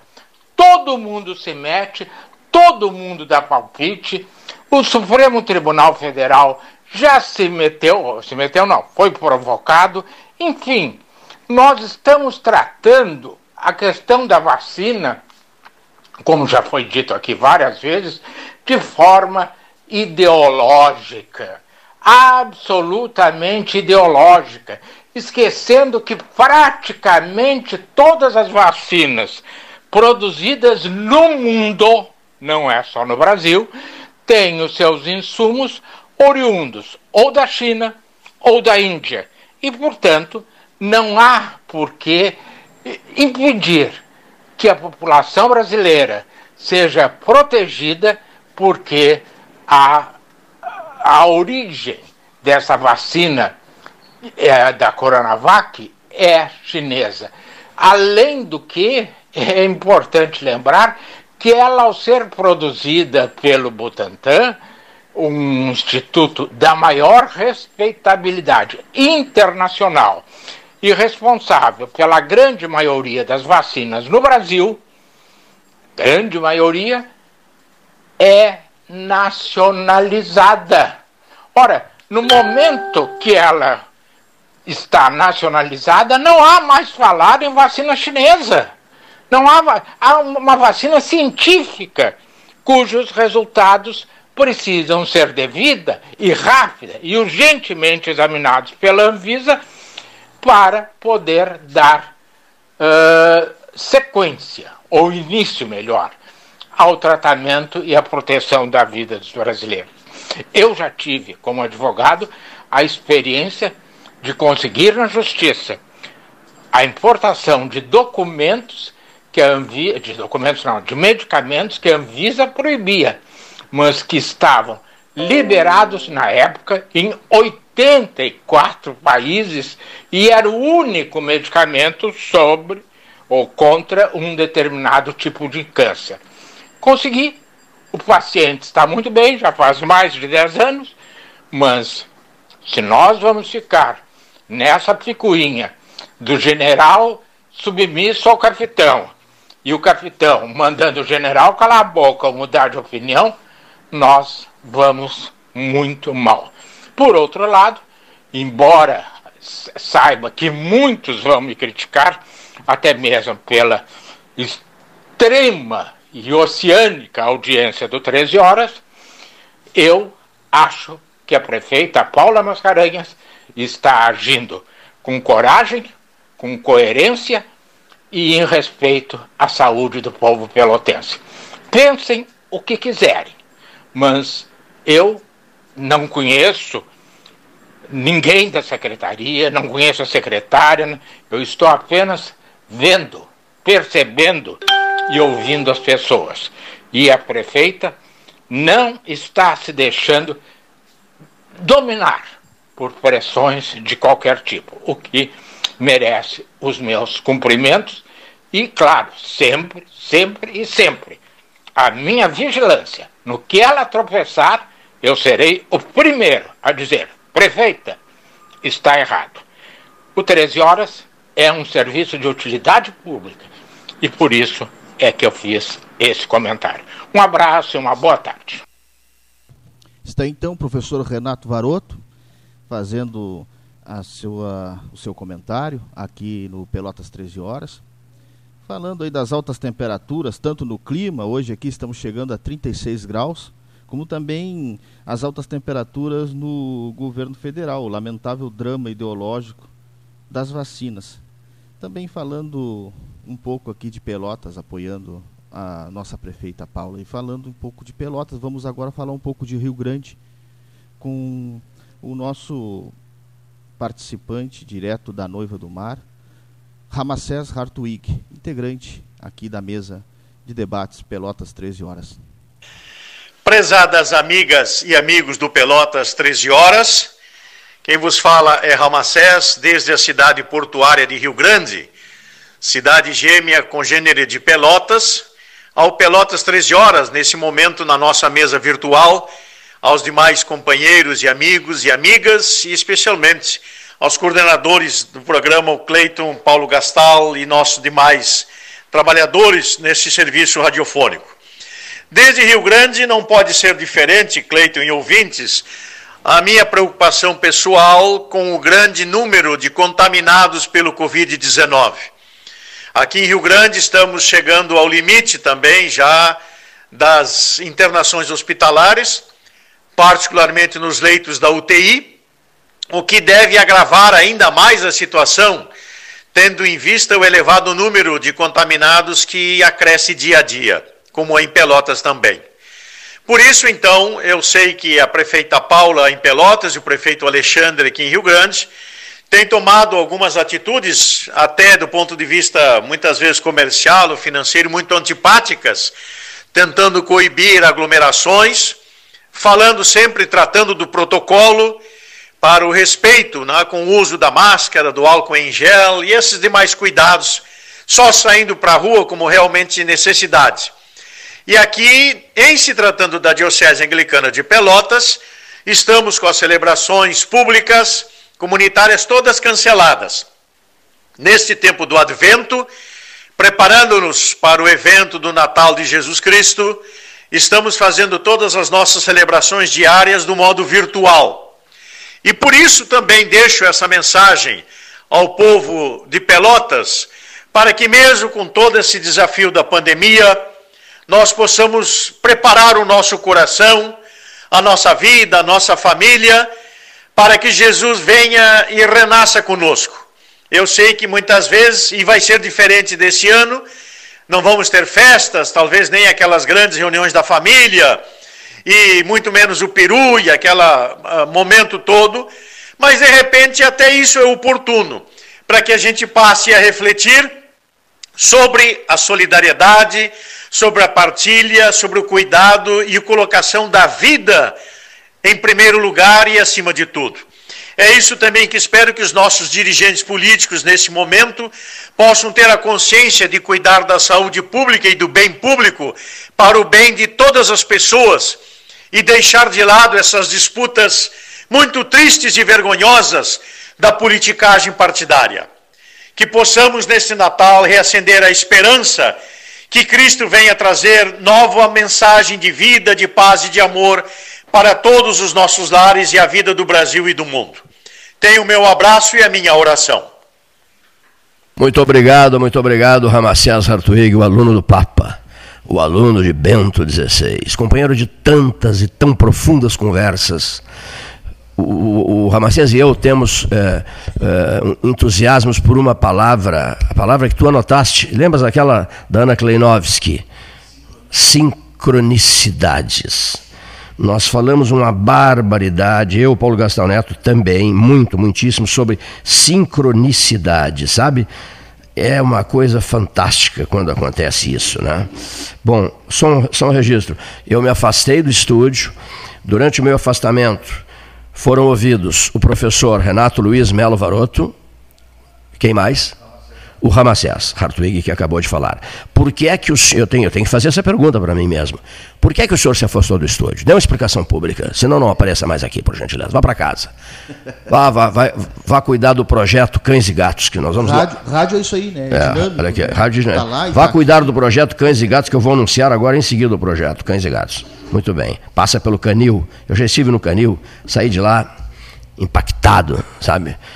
Percebendo o olhar daqueles bichos, o olhar daqueles cachorros, tá entendendo? O olhar de piedade daqueles cachorros. Me leva, me tira daqui. Saí estragado do canil municipal. Então, nós vamos criar um projeto voltado para cães e gatos e adoção responsável. Vamos fazer isso ainda em 2020. O, o, o, Pelotas Verde Frutífera e Multicolorida irá até 2022, até 30 de dezembro. Já está funcionando, já está em execução 2020, terá todo 2021 e todo 2022. Mas por que é que o senhor se retirou e não anunciou as falas de Renato Luiz Melo Varoto e Ramacés Hartwig? Por quê? Foram anunciadas pelo Leonir Baade da Silva. Eu me retirei, sabe para quê? Para brigar um pouco com a TIM. Tive uma briga feia com a TIM, dizendo que a medida surpreendente da TIM em relação aos meus celulares me tirava de contato com a cidade, com a região e com informações preciosas que deveriam ser repassadas nos últimos, nos últimos não, nos próximos dias. Uma ferramenta de trabalho. Sim, mas eu, eu sem o celular, eu estou na guerra do, do, do, do Iraque de canivete. E aí houve compreensão, a palavra de ordem na vida, eu vou escrever sobre isso também, compreensão. Eu conheço muita gente que não tem. Não tem compreensão. Você fala, fala, fala, explica, alerta, esclarece, mas eles não têm compreensão, não compreendem. A Ana Kleinovski já mandou uma mensagem, estou na escuta. Sincronicidade. Sincronicidade. Olha, aprendi com ela, sou aluno dela, aprendi com ela sobre sincronicidades.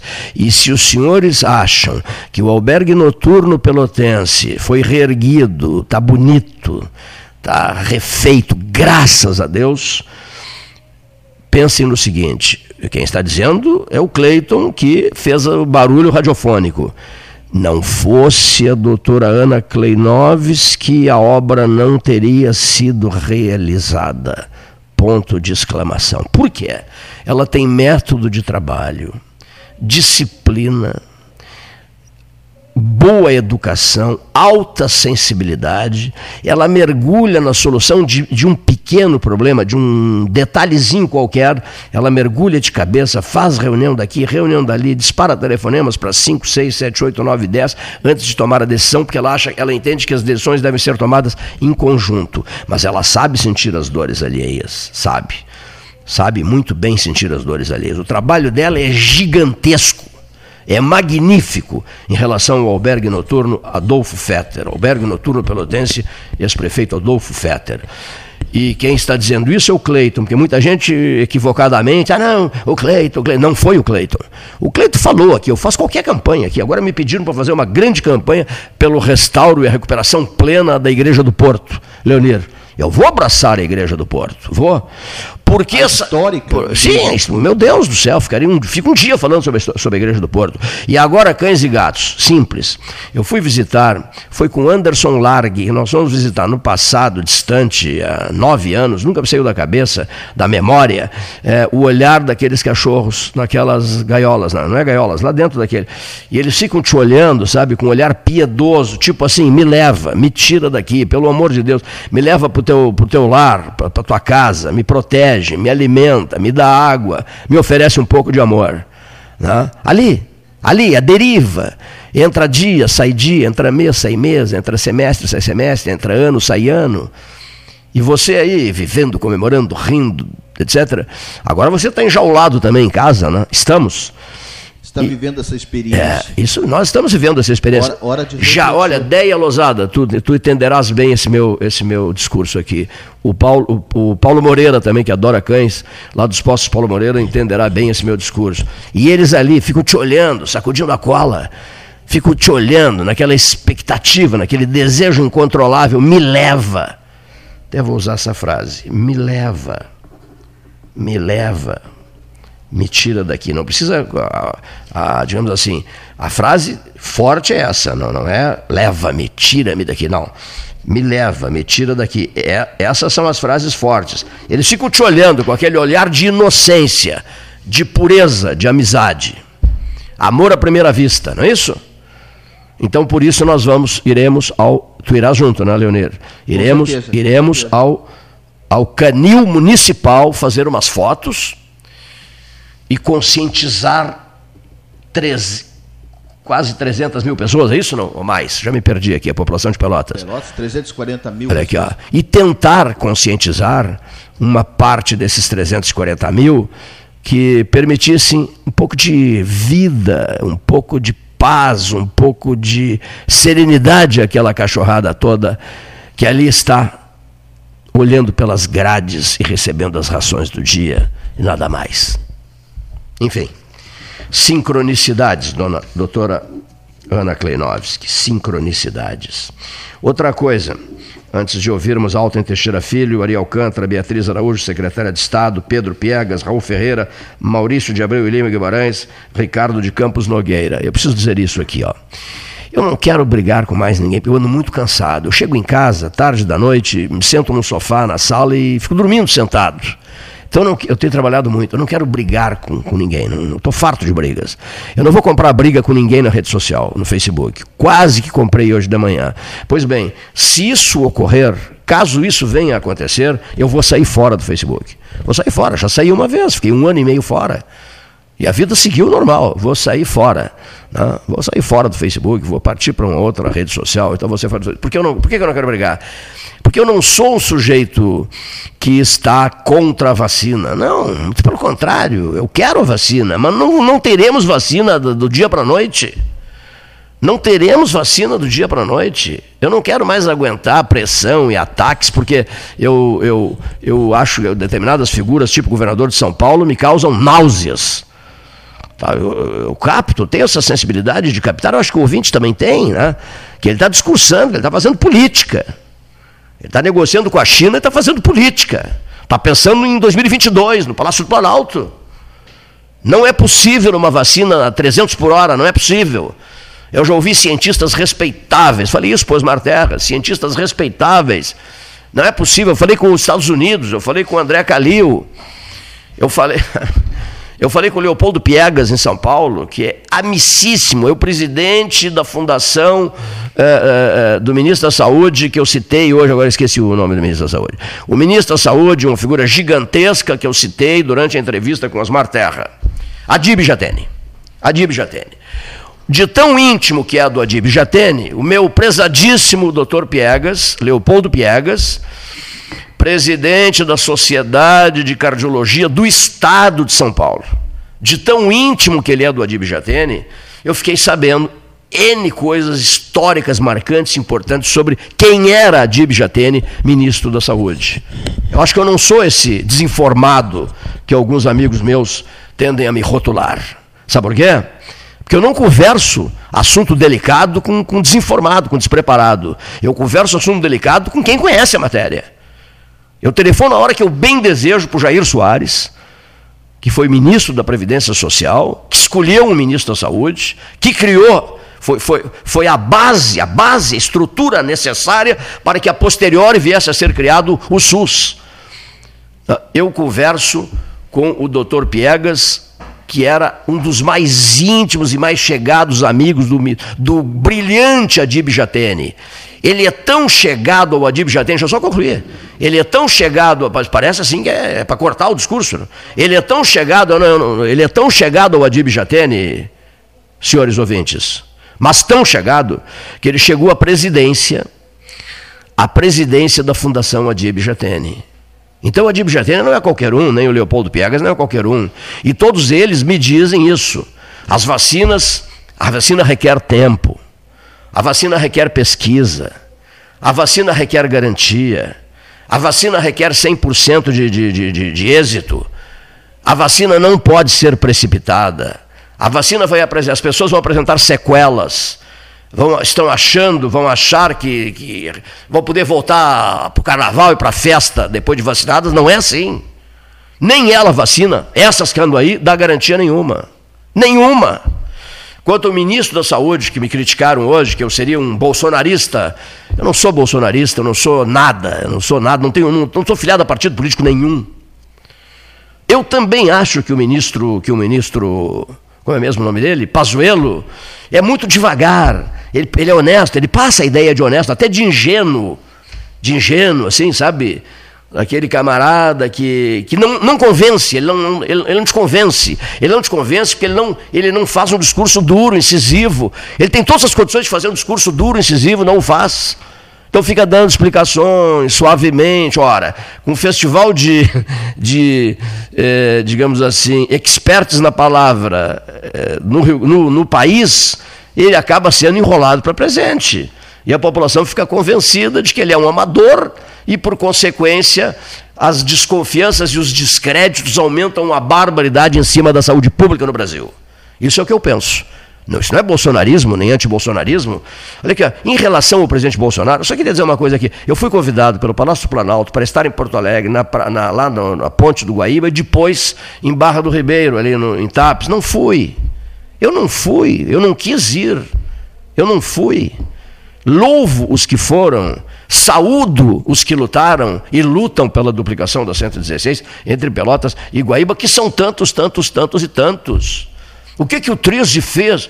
Começou o movimento em 2013, só, ponto.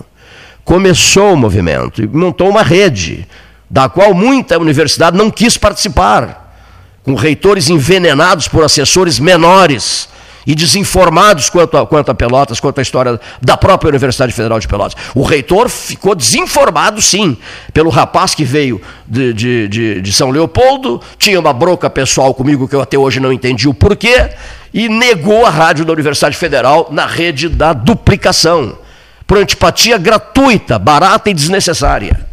É isso que aconteceu. O reitor foi envenenado por um assessorzinho dele, e agiu dessa maneira. Até perdoou o reitor por isso. Agora, quando não há, sabe, envenenar contra o Cleiton, tem muita gente que envenena o ter, terceiros, quartos, quintos contra a minha pessoa. A reitora da FURG bastou um telefonema. Liguei para a professora Cleusa Dias, professora, a senhora me conhece? Não, já tenho ouvido falar muito em ti, Cleito e tal, já gostei muito de te conhecer em Pelotas e tal. Professora, está acontecendo isso. Prrr, isso está acontecendo, professora. Posso contar com a rádio da FURG? Eu já achando que ela ia me dar um trancaço. Não, não, já temos que, tenho que, que reunir o conselho universitário, eu tenho que reunir não sei quem, eu tenho que reunir meus pró-reitores todos, eu tenho que conversar com o meu chefe de imprensa para saber se ele autoriza, não autoriza. Ela não me disse isso.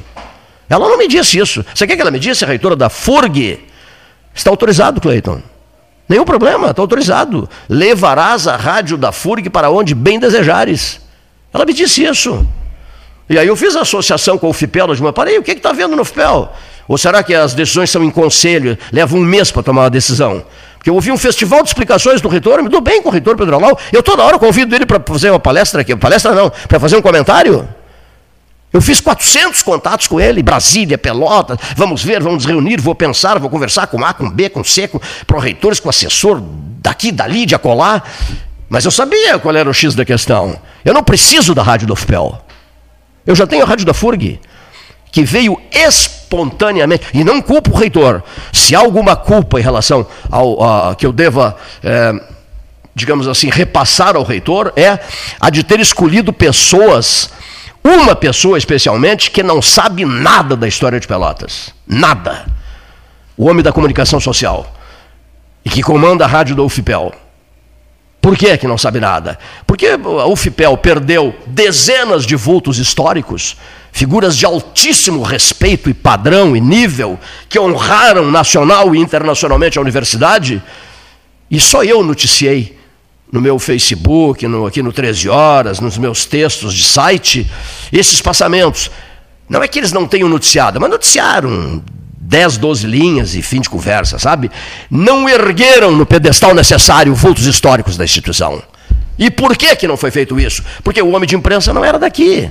Não tem nada a ver com Pelotas, não sabe nada de Pelotas. E resolveu ter bronca pessoal comigo, gratuita, porque eu me aposentei, eu caí fora, eu pedi para sair, eu fui embora. Em 30 de dezembro de 2012. E tive um desencanto seguinte: qual foi esse desencanto? O reitor Mauro Augusto Borker Delpino, o homem do número 13, toda a vida dele é preso ao 13. Eu fiz o levantamento para dizer a ele: o senhor será o 13 reitor do FPEL destruiu o ciclo de permanente palestras que eu criei e que quem foi o, o, camarada que vivia no ciclo e que foi a figura-chave brilhante que vinha de ônibus e ia buscar a rodoviária. Tarso Genro, correligionário dele, do Partido dos Trabalhadores. Então ele deu um flechaço no partido dele, no Partido dos Trabalhadores. Quando houve aquela dificuldade toda, a transição de César Borges para Mauro Delpino, que emperrou numa determinada pessoa da UFPEL, da equipe do César Borges, que começou a criar dificuldades de toda ordem, o que, que aconteceu? Um amigo meu, Fernando Marrone, acho que, acho que foi envenenado contra mim também, mas enfim, um amigo meu, eu gosto muito dele, um amigo meu mandou, mandou me pedir, podes me acompanhar a uma visita a gest... a, a, aos dirigentes superiores da UFPEL? Eu posso, nenhum problema. Ao reitor César Borges, posso, nenhum problema. Ele me levou e me disse assim: disse para o reitor: Eu queria pedir, em nome de todo o nosso bom convívio, eu com o senhor Marrone César, eu com Cleiton, Marrone Cleiton, eu queria pedir que fosse repassada ao Cleiton a missão de coordenar a transição de César Borges para Mauro Delpino. E eu coordenei. Eu coordenei com a maior boa vontade do mundo. Certo? Então, que essa má vontade do FIPEL com a rede da duplicação? Por quê? O reitor estava mal informado? Confiou demais no, no, no filho de São Leopoldo que veio para cá? Ouçamos a manifestação do professor Alten Teixeira Filho, um dos nossos, um dos membros da equipe 13 Horas. Boa tarde, meus amigos Cleiton Rocha e Paulo Gastal, ouvintes do 13. É, mais uma vez, infelizmente, tem que voltar a questões relacionadas ao governo do Estado, quando eu mandei hoje de manhã uma carta à Assembleia Legislativa, uma carta aberta aos deputados, a qual eu faço a leitura nesse momento. Então, então senhoras e senhores deputados, eh, no ano de 2014, despejaram no Brasil 360 mil toneladas de agrotóxicos e só no Rio Grande do Sul foram 30 mil toneladas, o segundo maior volume do país. Em 2017, o Brasil sofreu 539,9 mil toneladas e nesses cálculos não foram incluídos venenos contrabandeados. Entre os impactos já comprovados desses pesticidas estão os suicídios, e ainda no Rio Grande do Sul encontra-se três das quatro cidades com maior índice no país. A imprensa, inclusive, fala num, uh, numa epidemia de suicídios. Para além, tem-se cada vez mais mães amamentando seus filhos com os agrotóxicos no leite. O índice de contaminação por veneno dos alimentos é altíssimo. Em alguns loca locais, até a água do nosso chimarrão já tem venenos, né? Está comprovado que esses químicos agrícolas ocasionam cânceres, malformações, autismo, Alzheimer, desequilíbrios hormonais, além de outras doenças não menos importantes e com grande so eh, gravidade e sofrimento. Mesmo assim, e apesar dos fatos acima, o Executivo enviou um projeto de lei, SPL 260, para ser votado em regimes de urgência na Assembleia Legislativa para permitir que agrotóxicos proibidos nos seus países de fabricação possam ser aplicados no Rio Grande do Sul, Em outras palavras, o governador quer usar no Rio Grande do Sul venenos tão potentes que foram proibidos nos países onde são produzidos. A primeira e óbvia pergunta é: por quê? Quais os motivos tão importantes que justificariam uma atitude dessas? E por que o regime de urgência? Existe, por acaso, alguma razão inconfessável ou algum sigilo inenarrável que não possa ser compartilhado? Entretanto, todos sabemos que qualquer argumento, qualquer justificativa, qualquer ideário apresentado na defesa desse projeto de lei formata-se como um ardil, uma trapaça, um engodo, uma lorota. E os deputados, enquanto representantes do povo, irão votar sobre esse assunto. Importante ressaltar que um governo é dito democrático não só pela forma como foi eleito, mas fundamentalmente pela conduta que tem sobre questões de interesse coletivo e na relação com toda a população. Nesse sentido, a atitude de não discutir, de voltar as costas para a sociedade, de desconsiderar órgãos, órgãos de classe, desdenhar ministérios públicos e rechaçar parecer de universidades, soma-se com outros fatos incontestáveis para comprovar que vivemos um dos momentos mais obscuros da democracia gaúcha. O tal regime de urgência, o mesmo Código Ambiental, continua sendo usado como reles manobra para impor projetos antidemocráticos, um engodo na defesa de interesses particulares, um subterfúgio para evitar o debate público e, no presente caso, uma atitude inominável para o emprego de venenos que fatalmente estarão nos alimentos e na água da população. É, os deputados e deputadas estão de acordo com isso? Seus votos estarão seguindo orientações de cordéis de gabinetes de empresas ou terão como referência o que será melhor para as pessoas, inclusive, importantíssimo, para os animais e meio ambiente? A mão com a qual irão votar poderá ser ou não a mão que aponta para suicídios. A verbalização do voto poderá ou não ser a voz que condena as crianças ao sofrimento por toda uma vida. A atitude parlamentar eh, levará ou não angústia às famílias gaúchas. Mas um todo é certo que a manifestação do voto indicará os interesses que defende, o caráter que possui e, a formatar, e formatarão a consciência que os acompanharão pelo resto da vida. Senhoras e senhores deputados, o que se apresenta está longe de ser uma simples votação, mas muito antes, os senhores e as senhoras terão a oportunidade de defender a cidadania, de postar esse conto um projeto de Brasil colônia, de não ficarem agachados para interesses da indústria do veneno, de mostrarem respeito para o povo gaúcho, de evidenciarem um mínimo de bom senso, intelectualidade e humanidade. Assim, pelo presente, existe o respeito para com a nossa população e o meio ambiente, aguardando-se o voto contrário a esse projeto de lei ou qualquer outro projeto de lei que deprecia a verdade e agrida a vida. Sendo que se tinha, eu assinei, meus amigos Cleiton Rocha e Paulo Gastal, esse documento. Abraços pampianos fraternos.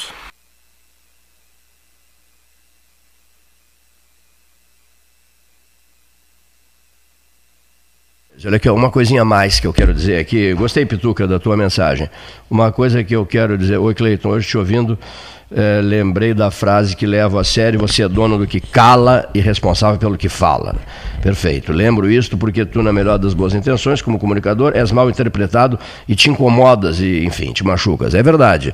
Eu só queria dizer uma coisa. É, eu fui rotulado de, de, perdidamente apaixonado pelo governo, porque eu fiz uma postagem dizendo que o ministro Tarcísio Gomes de Freitas era brilhante, e é brilhante. E a metade da 116 entre Pelotas e Goiaba está duplicada. Ele só pensa, ele pensa muito nesse assunto. Ele interage muito com o Paulo Gastal Neto, comigo, com inúmeras pessoas. E, e, essas pessoas não, não ficam merece, não são merecedoras desse, desse rótulo. Ele é Jango, ele é Bolsonaro, ele é Jânio Quadros, ele é, ele é isso, ele é aquilo, ele é Figueiredo, ele é José Sarney. Não, não. Ele é BR-116, é o que eu sou, o BR-116. É o melhor ministro da infraestrutura que já passou por nós durante o período de, de, de, de, de duplicação da BR-116. Ele mergulha de cabeça nesse assunto. Agora, se ele é ministro de, de quem, não importa qual seja o presidente, ele é competente. O, assim como eu estou grilado com o ministro da, da Saúde, que é meio insosso, esse é um trabalhador incansável. E se você está com alguma dúvida, Examine os trechos já duplicados e resol... problema resolvido, metade do, tre... do trecho Pelotas-Guaíba, metade duplicado, e isso é o que importa. É o ministro que merece todas as minhas homenagens e vai continuar merecendo essas minhas homenagens. Debate 13 horas, debate livre, e opinião independente, José Luiz Porto Ferreira. Boa tarde, cavalheiro.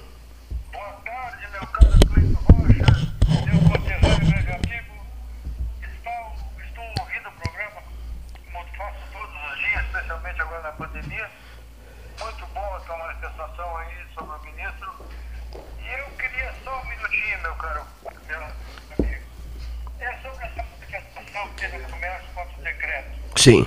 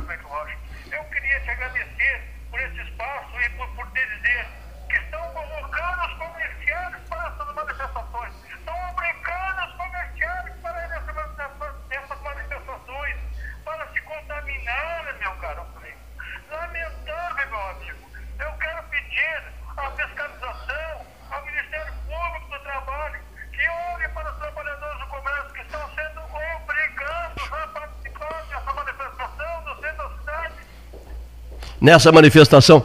É, há um empresário do, do centro do país que está na manifestação, o Luciano, não é?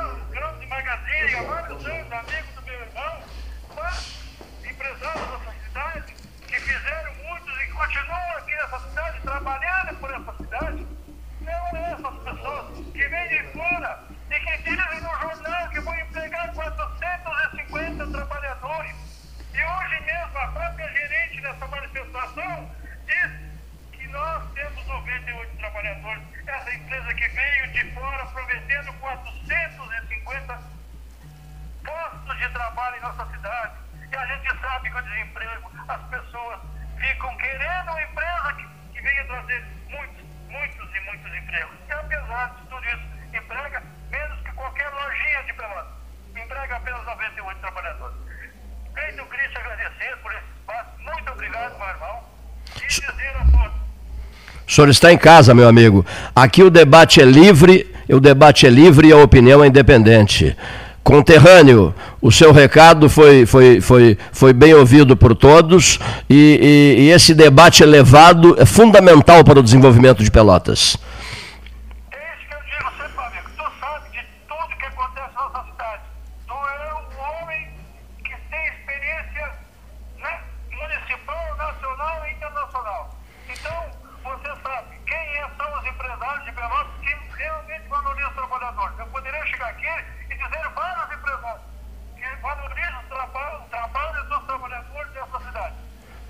Tu... Um abração igualmente, José Luiz. Porto Ferreira, falando ao microfone do 13 horas.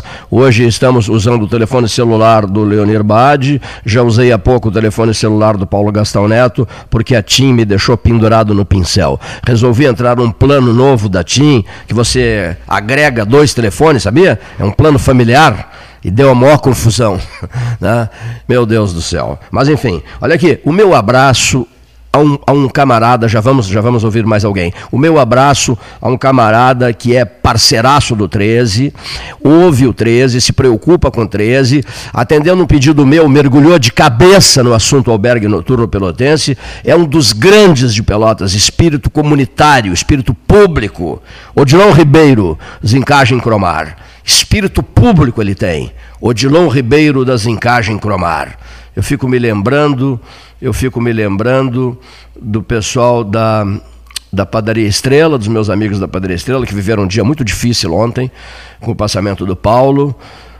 É, frio, rajão frio, e fico lembrando também é, do, do uh, Maciel Gil, Mármores e Granitos, bairro Fragata, outro elevado espírito comunitário, o Gil, íntimo amigo meu, eu dava um telefonema para ele, Gil, temos que fazer tal coisa por tal pessoa, por tal, por tal área da cidade, por isso, por aquilo, e ele na hora abraçava. Pois não é que o Gil faleceu já há alguns meses e, e eu não fiquei sabendo. Acabei sabendo depois, muito depois, o que me deixou profundamente magoado e incomodado. Gil, da Maciel Gil Mármores e Granitos, amigo do coração, grande apoiador de grandes movimentos sociais do programa 13 Horas. E hoje saúdo esse amigo querido que é o Odilon Ribeiro das Encagem Cromar, que basta um telefonema. Eu dou um telefonema para o Odilon Ribeiro, ação imediata. Eu dou um telefonema para o João Luiz Sanches, das Encagem, das Encagem não, da, da, da Ferragem Sanches, que está sempre aberta que está sempre resolvendo os problemas dos outros, que está sempre voltada para as ações sociais. Eu dou um simples telefonema para o meu amigo João Luiz Sanches e ele diz assim: Cleiton, não precisa dar detalhes, não precisa entrar em minúcias, etc, etc, etc. Basta que seja uma ideia tua, eu assino embaixo. Isso não tem preço, pessoal. Isso simplesmente não tem preço. Bom, já falei demais. Olha aqui, ó. secretária de Estado da Cultura. Secretária de Estado da Cultura. Já falei a ela que Piratini precisa prestar uma homenagem à altura do que o Luiz Carlos Vaz fez pelo Museu Histórico Farroupilha de Piratini e o assunto está indo adiante. Beatriz Araújo, integrante da mesa de debates do 13H, ao microfone deste debate ano 43. Boa tarde, Cleiton Rocha. Boa tarde aos colegas da mesa de debates Pelotas 13 horas. Mais uma vez eu me faço presente aqui para trazer algumas informações acerca do trabalho que nós estamos fazendo na Secretaria de Estado da Cultura.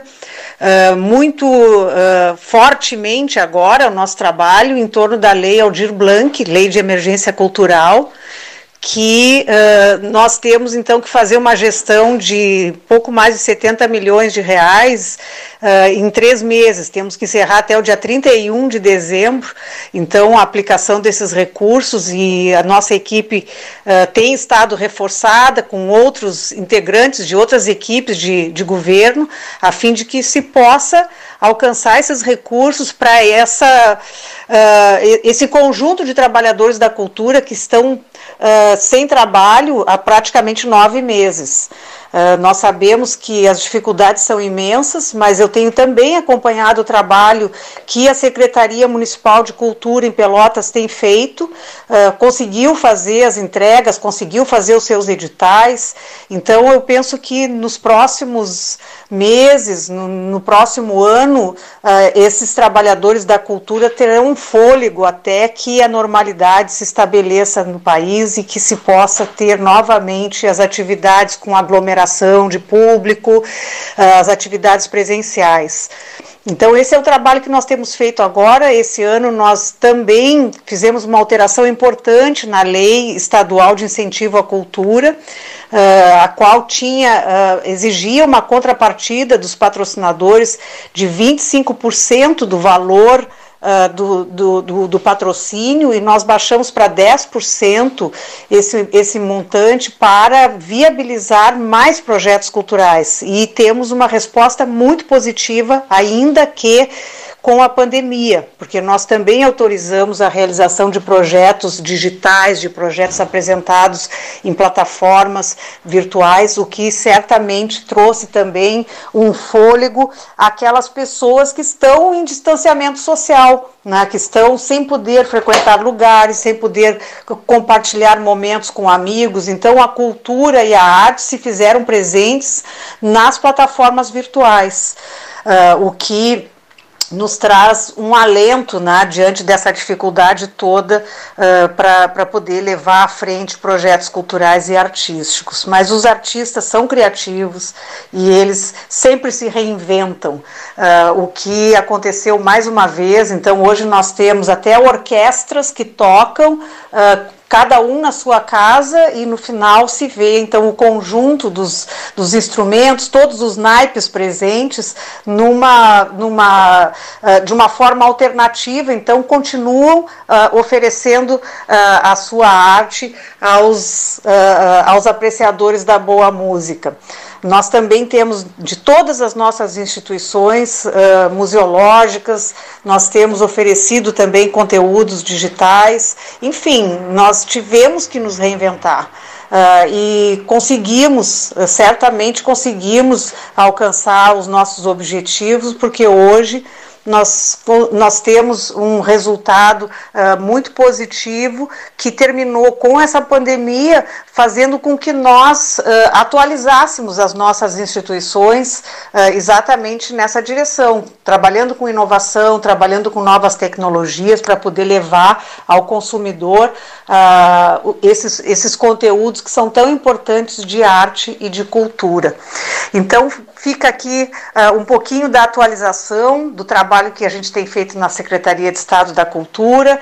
Uh, Fica também uh, o, o, o, meu agradecimento pelo convite para poder trazer esse depoimento uh, e também um desejo de um bom fim de semana que está se aproximando aí e que mantenham a distância, que fiquem em casa, porque todos nós sabemos que esse momento é muito mais difícil do que todos os que nós vivemos anteriormente. Então, agora não é hora de aglomerar, agora não. Um abraço. Mesa 13, secretária de Estado Beatriz Araújo, ex-colaboradora, ex-comentarista do debate 13 horas. Quer comprar, vender ou alugar? A Imobiliária Pelota é a parceira ideal para a realização de seus projetos. Opções inovadoras de atendimento a qualquer hora e em qualquer lugar. WhatsApp, visita remota, tour virtual, contrato digital e outras ferramentas seguras e práticas para você fechar negócio sem precisar sair de casa. Na Imobiliária Pelota, os sonhos não param. Acesse www.pelotaimoveis.com.br, WhatsApp 99 111 7432. Você também já sabe, e é importante saber, não se trabalha sem a temporada do Tubarão, conexão de 400 megabytes pelo preço de 200 megabytes, conexão de 200 megabytes pelo preço de 100 megabytes. Povo ao seu Gastou Chewish 3199 4000. A turma está indo embora. Vamos, uh, hoje é uma sexta-feira, é isso? Sexta hoje. Bom, estamos em lockdown. Sexta, sábado, domingo. Segunda, tudo voltará ao normal na terça, na terça, né, às 6 horas da manhã. Na segunda-feira estaremos aqui gerando o debate 13 horas, que é muito importante que se faça isso para prestar esclarecimentos à população sobre temas urgentes. Pelas redes sociais, o 13 continua, no Facebook Cleiton Rocha continua, com todas as informações da Zona Sul, Cariza Albuquerque Barros, números de Covid no sul do Rio Grande, em Pelotas, Rio Grande, em toda a região sul. Apostos. Uh, e no telefone? Como no telefone? Continua? Não, o telefone está tá com problemas agora, mas será reativado em 5 horas.